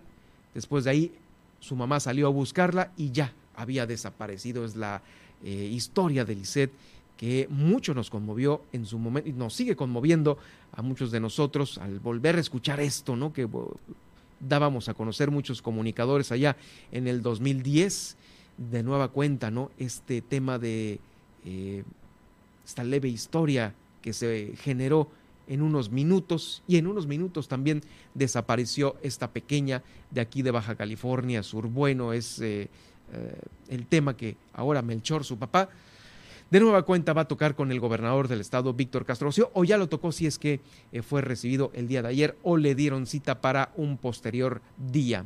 Bueno, también la Secretaría de Seguridad Pública eh, está dando a conocer que se va a reactivar la visita familiar en los penales de aquí de Baja California Sur debido a los buenos resultados del programa piloto que eh, puso en marcha la Secretaría de Seguridad Pública del Estado. Esto lo dio a conocer eh, puntualmente un comunicado de ahí de la Secretaría. Están reanudando de forma permanente la visita de familiares a los penales del Estado. Solo se va a permitir uno por preso, un familiar por preso.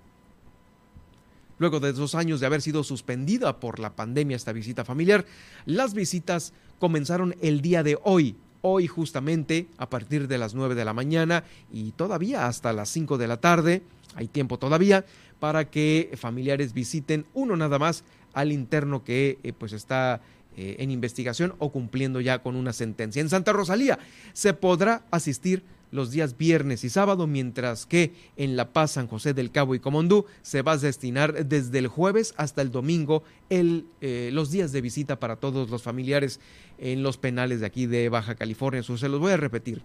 Um, en Santa Rosalía se podrá asistir los días viernes y sábado, mientras que en La Paz, San José del Cabo y Comondú, del jueves hasta el domingo va a ser eh, los días de visita. Estas van a continuar hasta que el semáforo epidemiológico lo permita. Sabemos que ahorita estamos en verde, es en el nivel 1 y es por eso que se está dando eh, pues esta apertura por parte de los penales. Pero si llegásemos a cambiar en el semáforo, esto va a cambiar definitivamente. Para poder ingresar será necesario presentar un comprobante de vacunación.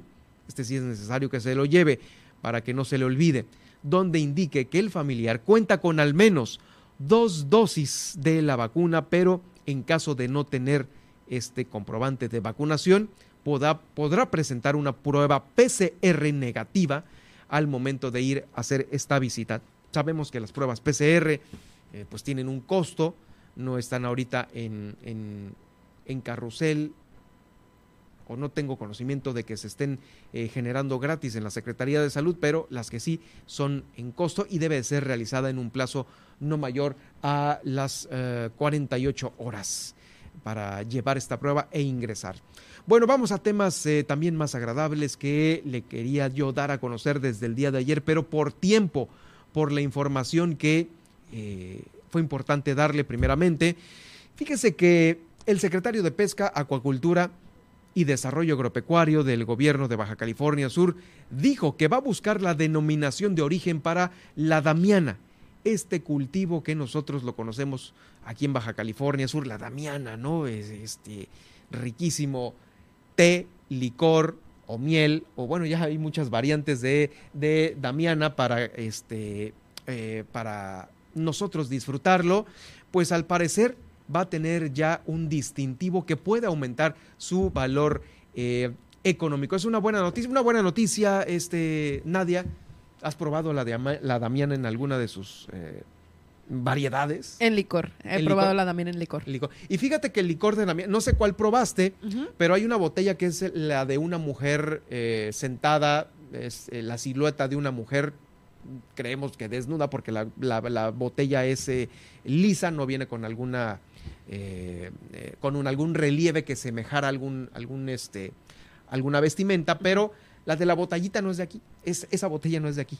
No, justamente eso no lo he probado, porque me ha tocado. Ah, qué bueno. A lo mejor de la local, ¿no? Sí, justamente me ha probado, me ha tocado últimamente probar licores tradicionales como el vino de pitaya, que es buenísimo. Ese no lo he probado. Es buenísimo. Vino de pitaya. Sí, te voy a traer un día. Ah, sí. Eh, eh, bueno, las personas que lo producen localmente normalmente reutilizan botellas de vidrio. O sea, reutilizan botellas ya sea de vino o de pachita que le dicen.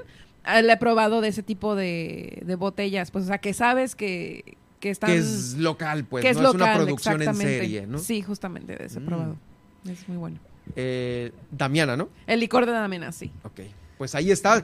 Al parecer, eh, se está buscando la denominación de origen aquí en Baja California Sur para que nuestros productos puedan tener pues ya un mercado eh, que pudiese pagar por la denominación. Fíjese, al igual que la damiana, el chile chiltepín ha sido pues también exitoso. Este chile es de Sonora conocido como el oro rojo debido a que ha alcanzado un alto valor comercial después de que se le dio la denominación de origen eh, allá en Sonora. También en la comunidad de La Trinidad en el municipio de Los Cabos. Es una zona que posee también gran potencial para los cultivos de damiana, chile chiltepín y orégano debido a que pues estas plantas crecen ahí en este agostadero y se cosechan de manera rústica. En los próximos meses se desarrollará una estrategia de mercado para ofrecer al consumidor pues todos los derivados de estas plantas de aquí de Baja California Sur. Vamos a una pausa y regresamos. ¿Con qué regresamos, Diana? No, Nadia.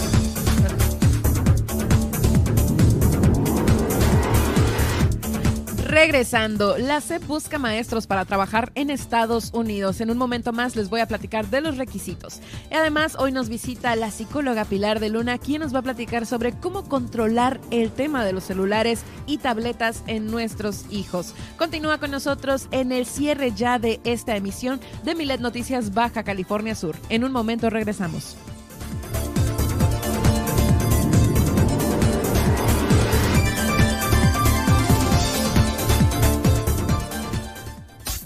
Estas son las noticias de Baja California Sur en Milet Noticias. En un momento regresamos. Estás escuchando. Estás escuchando. Super Estéreo Milet. X, H, B, C, P, Z, FM. En el 95.1 FM. Desde La Paz. Y X, H, M, P, J, FM. En el 91.5 FM. Desde Los Cabos, Baja California Sur. Super Estéreo Milet. Emisoras integrantes de Grupo Milet México. Procurar la salud y desarrollo integral de niñas y niños es un acto de amor. Todas y todos deben tener el esquema de vacunación completo de acuerdo a su edad. Para que todas y todos podamos estar cerca, vacunarlos es la mejor decisión. Lleva a vacunar a las niñas y niños para completar sus esquemas y no olvide su cartilla nacional de salud. Secretaría de Salud. Este programa es público, ajeno a cualquier partido político. Queda prohibido su uso para fines distintos a los establecidos en el programa. Haz que tu denuncia se escuche a través de Milet Noticias Baja California Sur. Desde ahora ponemos a tu disposición el 612-205-7777 para que denuncies y nos des tu opinión sobre los hechos que ocurren en tu ciudad. Escríbenos a través de WhatsApp al 612-205-7777 y haz que tu opinión se escuche a través de Milet Noticias Baja California Sur. ¿Sabes cuándo hacerte la prueba de COVID-19? Si presentas la combinación de síntomas como tos, fiebre y malestar general, y además eres una persona con factores de riesgo, debes llamar al 800-227-2684 para solicitar valoración médica y la realización del muestreo. Recuerda, usa cubrebocas, lávate las manos y guarda sana distancia. Disminuir los contagios depende de ti. Gobierno del Estado de Baja California Sur. Germán Medrano y todas las noticias de Baja California Sur en un solo espacio. Milet Noticias. Continuamos.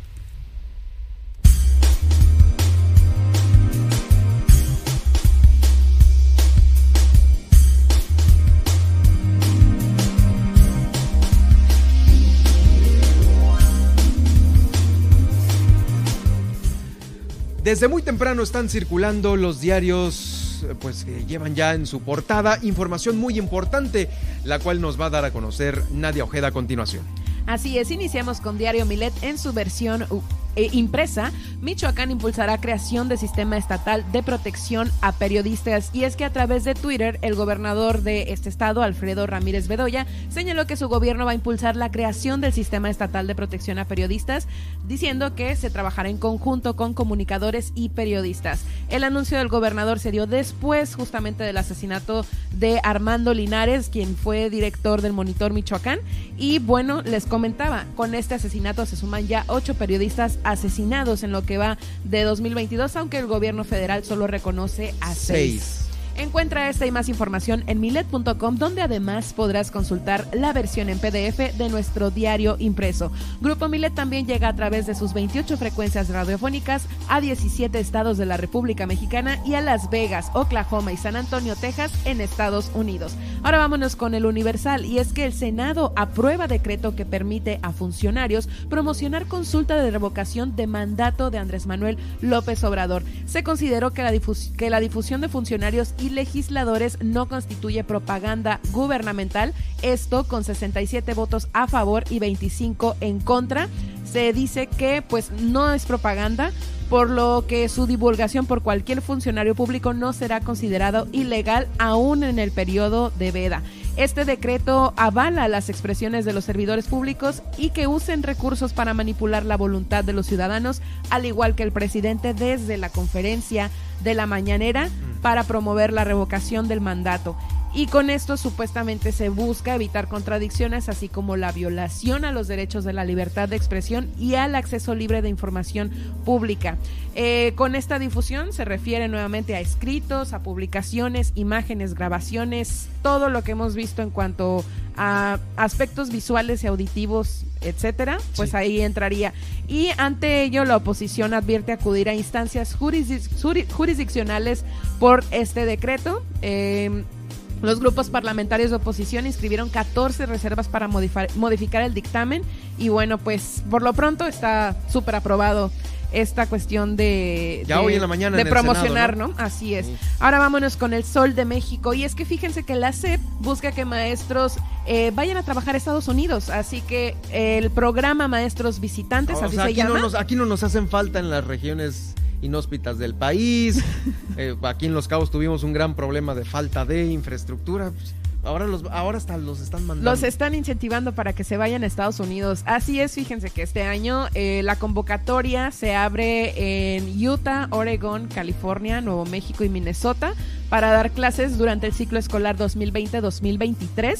Eh, pues esto por la alta demanda, digámoslo así, de comunidades eh, mexicanas, sobre todo, o sea, niños mexicanos, no, no se refiere como latinoamericanos, pues, pero sabemos que allá no solo hay niños mexicanos, o sea, hay latinoamericanos en general. Sí, sí, sí. Pero bueno, la CEP especifica que es porque hay mucho, muchos niños mexicanos y pues hay licenciaturas participantes, está desde la educación preescolar hasta la media superior, indígena y educación especial. Si quieren checar la convocatoria está en la página de Facebook oficial, en la página de la Secretaría de Educación Pública. Eh, pues también especifican ahí los requisitos, ¿no? Como cada, como cualquiera. Y pues la cuestión de la del visado y el pasaporte, pues ya correría enteramente por parte del, del profesor, Del en, este en este caso, sí. Y bueno, eh, vámonos con el Excelsior, y es que vinculan a proceso a Sandra Cuevas, la alcaldesa de Cuauhtémoc. Ella, eh, pues ella, junto con otros tres funcionarios de esta de- demarcación, pues ya se les eh, acusa por delitos de robo, abuso de autoridad y en el caso específico de Sandra Cuevas por discriminación, imagínense. Y bueno, pues ya se ratificaron las medidas cautelares, eh, entre ellas, pues ella se tiene que separar temporalmente de su cargo, lo cual ya se hizo desde el lunes y tiene prohibido salir del país. Eh, la funcionaria dice que sigue estando tranquila, que pues esto es algo, un acto pues totalmente o directamente en su contra. Y como ya les comenté, es tendencia en Twitter, ¿no? Que el Frente de Tepito pues le está apoyando. Y así está esta situación. Y por último, pues vámonos a las, a las noticias internacionales. Y es que Rusia es el tercer mayor productor de petróleo del mundo, solo detrás de Estados Unidos, y es que eh, la sanción económica que le están aplicando les está haciendo cosquillas. O sea, O sea, no. no Para dice- ellos no está haciendo. no, los productores eh, es- bombearon un promedio de 517 millones de toneladas de petróleo, que según Bloomberg pues equivale a 11.12 millones de barriles por día. En esta situación, aún así, pues Vladimir Putin asegura que Rusia sobre- sobrevivió al Blitzkrieg, que es la guerra relámpago, y que pues el país aún así sí enfrenta un aumento de desempleo e inflación. O sea, por, lado, por el lado del petróleo no les está yendo mal, pero en la situación social, o sea, ya en la población, pues sí hay un, un aumento de desempleo. Y claro, pues es que muchísimas empresas norteamericanas se, Se han retirado. retiraron. Y por ahí estaba escuchando que, por ejemplo, ya ves que se retiró McDonald's, Sí. que están vendiendo sus productos a- entre 5 mil y 7 mil pesos, o sea, tras- trasladándolo a pesos, Ajá. que ahorita se están yendo, que la gente se está volviendo loca por estos productos, pero a la vez, imagínate, en contraste con esta... O sea, están rematando Están todo. rematando todo y a la vez pues hay una falta de empleo. Y así está la situación a nivel internacional. ¡Sas! ¡Qué cosa! Bueno, pues eh, ahí están las portadas. En unos momentos más nos saludamos en el resumen. Muchas gracias.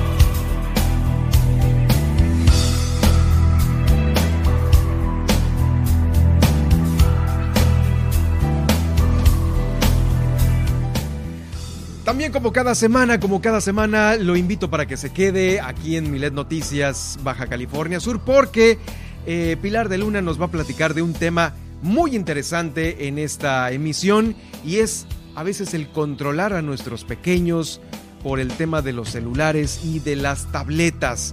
Eh, esto ha sido a veces, pues, híjoles, ahorita vamos a platicar duro y tupido con este tema porque ha sido un distractor que es ahora sí que el terror ahorita para pues seguramente muchos muchos aspectos de la vida y del desarrollo de los pequeños. ¿Cómo estás Pilar? Es un gusto saludarte como cada semana. Muy bien, Germán, muchas gracias. Oye, pues a veces los papás nosotros eh, decimos, hijo, sí, vete con tu tableta y ahí este distráete, ¿no? Esa es como la principal, ¿no?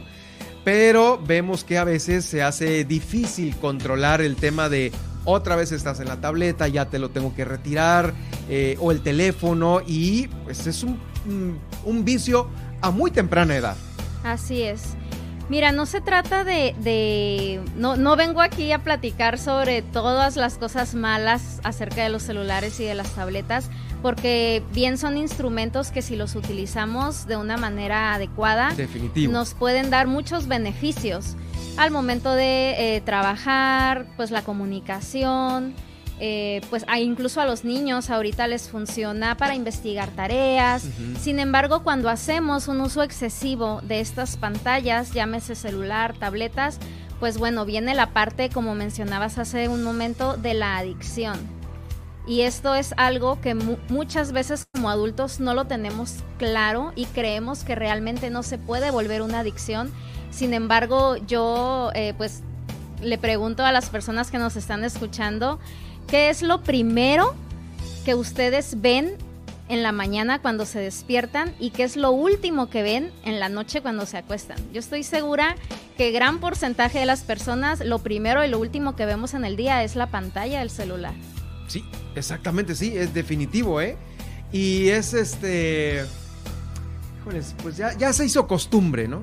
Claro, ya se hizo costumbre, ya es como parte de nosotros. Yo me, yo me he cachado, ¿eh? Porque yo, yo me cacho de repente que voy caminando y que traigo el celular en la mano y digo, híjole, o sea, si no traigo mi celular, muchas veces te puedes, bueno, yo me siento como que estoy incomunicada, ¿no? Eh, eh, pues es que ahí viene toda la agenda, ¿no? De, nosotros, de tu trabajo, del mío. Claro, pero fíjate cómo es importante. Nosotros vamos a hablar obviamente de los niños, pero como ya te he comentado en otras ocasiones, no podemos hablar solamente de los niños sin hablar de la familia completa, sin hablar de los papás, del ejemplo que nosotros como adulto damos y eh, que sería incongruente de nuestra parte pedirle a los niños que guarden su celular o guarden su tablet cuando nosotros tenemos el celular todo el Sí, día no, en la hombre, sería mano, así ¿no? como que, ¿y tú por qué no lo guardas? Claro. Porque soy tu papá, ¿no? Porque soy tu mamá. Claro, entonces hay, hay una, bueno, hay ciertos, eh, podría decirse, horarios que recomienda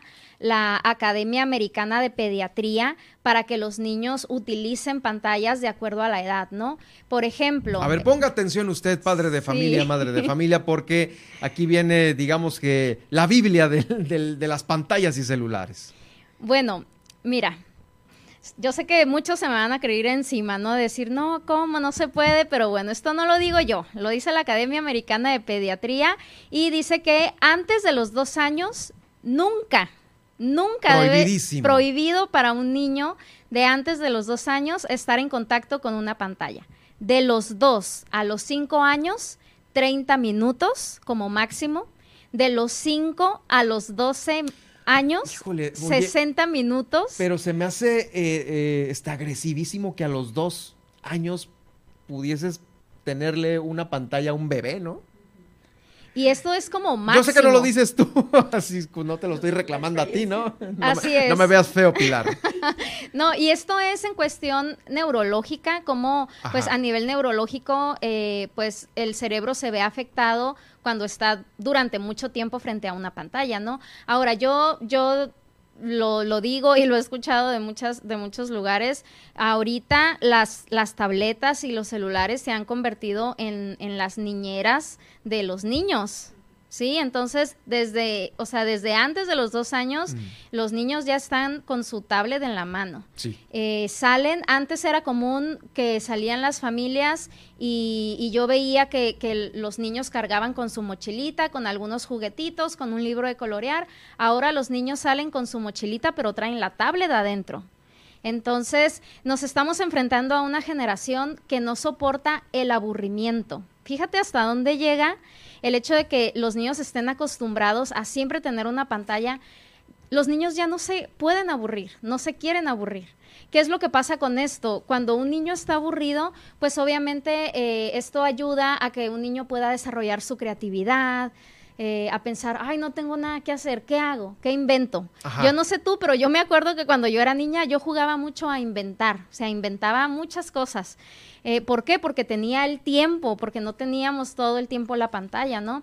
Entonces, bueno, hay, hay muchas cosas que, que, que podríamos considerar. Eh, y bueno, lo, lo principal de esto, yo creo, más, más que del tema solamente de la pantalla, es qué es lo que los niños están viendo en las pantallas. Ahorita, eh, pues estamos en una sociedad que, de alta tecnología, pero bajo toque.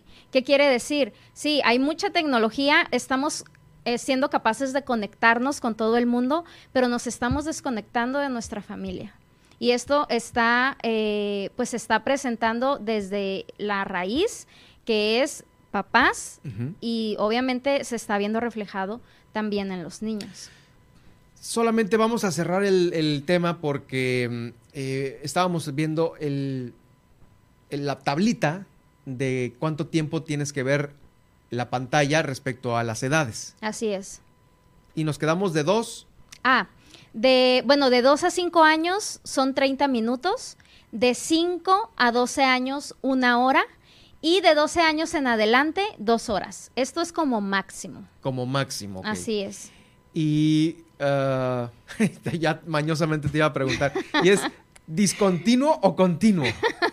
Mira, aquí realmente puede ser eh, discontinuo, continuo. Los papás pueden organizarse. A lo mejor vas a usar. Sí, porque ya un, chavo de 12 te va a decir, bueno, media hora ahorita y al ratito otra media y así se la lleva. ¿Sí? Incluso eso se puede utilizar con niños más pequeños mm, también. O sea, puedes usarlo 20 minutos, 20 minutos, 20 minutos, ¿no? El propósito está en que no se exceda de ese tiempo para que no genere una adicción ese es el, digamos que el tiempo donde hay que tener sumo cuidado. Así es. Además que este es un tiempo en el que relativamente tú como papá, tú como mamá que nos estás escuchando, en este tiempo puedes ah, supervisar, entre comillas, probablemente eh, es más común que puedas supervisar en este tiempo lo que tu niño está viendo. Si tú te vas de tu casa y tú dejas a tu niño todo el día con una tablet en la mano, todo el día con un celular en la mano, tú no sabes realmente qué es lo que está haciendo tu hijo con esa pantalla, tú no sabes qué es lo que está viendo, incluso tú no sabes con quién está platicando, con quién se está relacionando. Tengo muchos pacientes en consulta que se enfrentan a problemas graves donde, eh, por ejemplo, niños de nueve años que ya tienen WhatsApp, que para comunicarse con familiares, etcétera. Pero ¿qué pasa? Que estos mismos niños empiezan eh, a bajar TikTok, empiezan a jugar en videojuegos y empiezan a platicar con adultos que se hacen pasar por niños.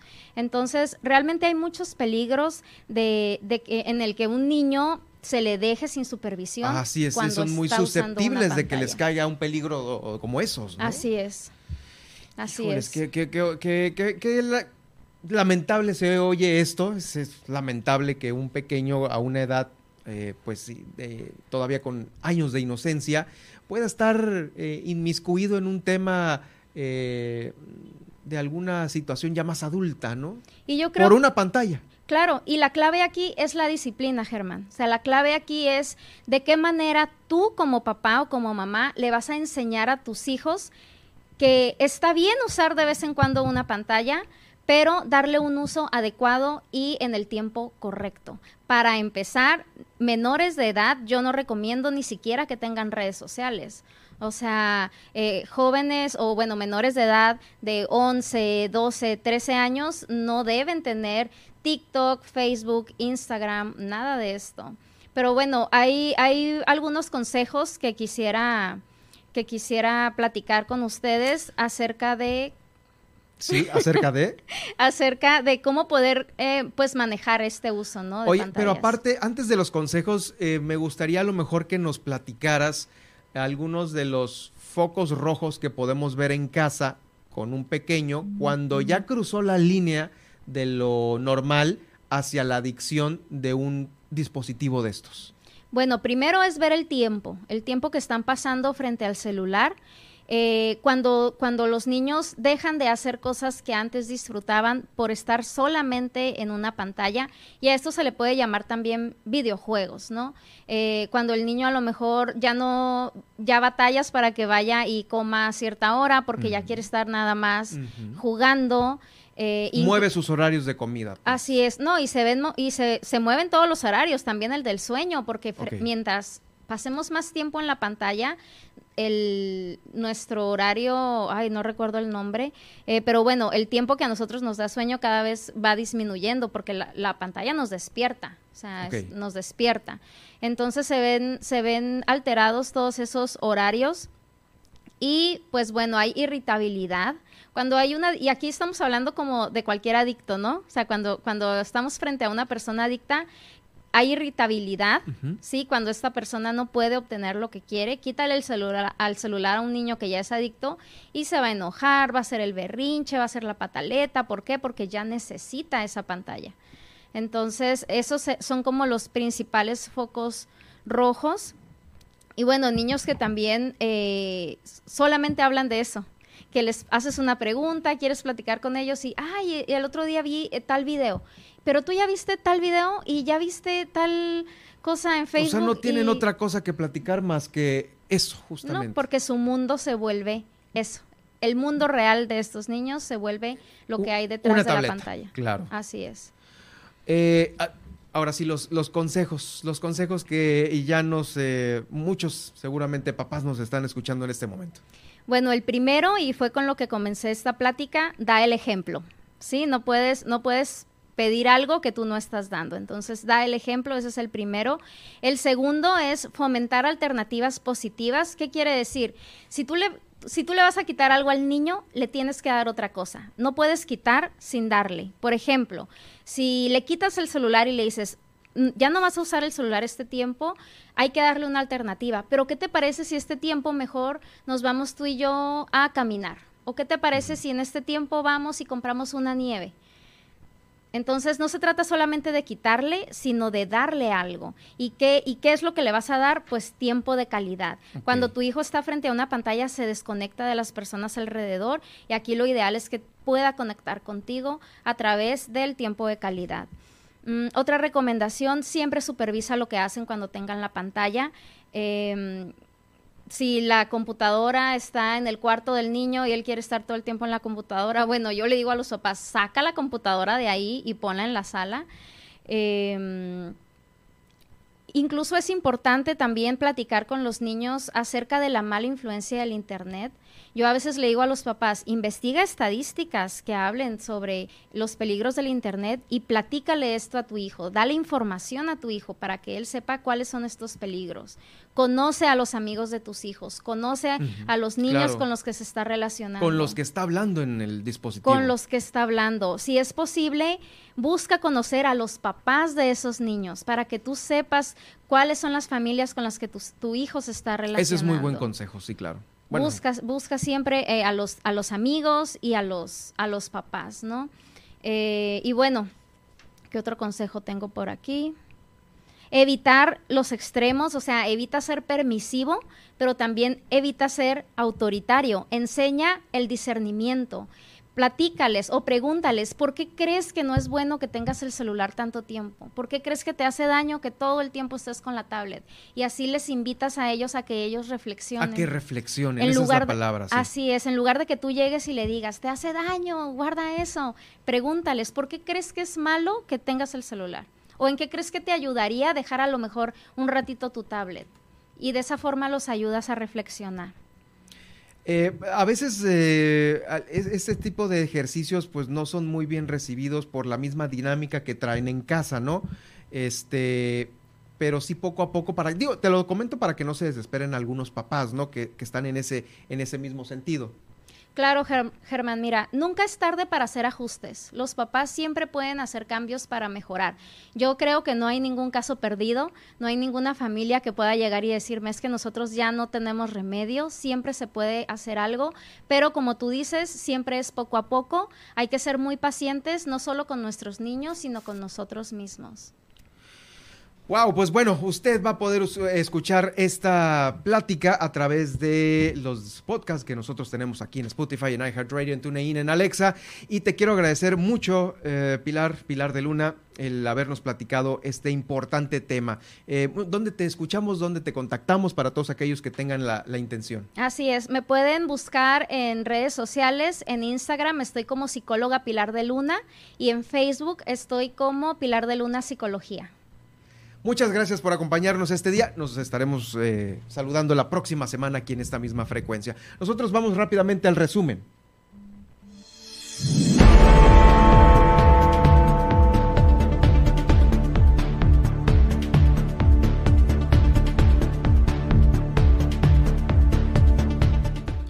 Bueno, pues quería proponer una diputada aquí en el Congreso del Estado que el gobernador propusiera a su vez por última vez al fiscal de anticorrupción, esto eh, a través de una terna, pero de última hora pues retiró esta eh, pues este punto de la orden del día. También, pese a que inicialmente se había planeado instalar un total de 1.035 casillas en Baja California Sur por este proceso de revocación, el INE solo va a disponer de 342 urnas para nuestro estado. En entrevista, Juan Pablo Figueroa, quien es vocal secretario de la Junta Local Ejecutiva del INE, nos platicó ¿Qué onda con los espectaculares que incitan al voto a que continúe Andrés Manuel López Obrador? ¿Está bien? ¿Está mal? Pues lo puede también usted escuchar en el podcast que va a quedar eh, pues esta tarde aquí en Milet Noticias. Presentó la Universidad Autónoma de Baja California Sur su nuevo portal institucional. Es un sitio que presenta una imagen renovada, accesible y atractiva. También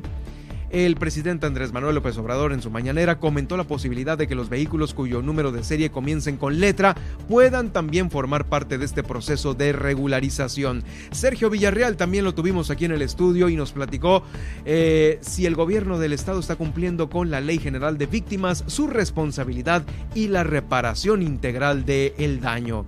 En Los Cabos, Guillermina Latoba, nuestra corresponsal, nos informó sobre este evento que van a realizar, a realizar Chef de Los Cabos, sobre este beneficio que van a tener las familias de Santiago. También la prioridad para el gobierno municipal de Los Cabos será los servicios públicos municipales y por lo tanto no habrá artistas nacionales o internacionales en la cartelera de las fiestas de San José del Cabo. El papá de Lisset, esta pequeña desaparecida desde el 2010, reapareció en la escena política aquí de Baja California Sur.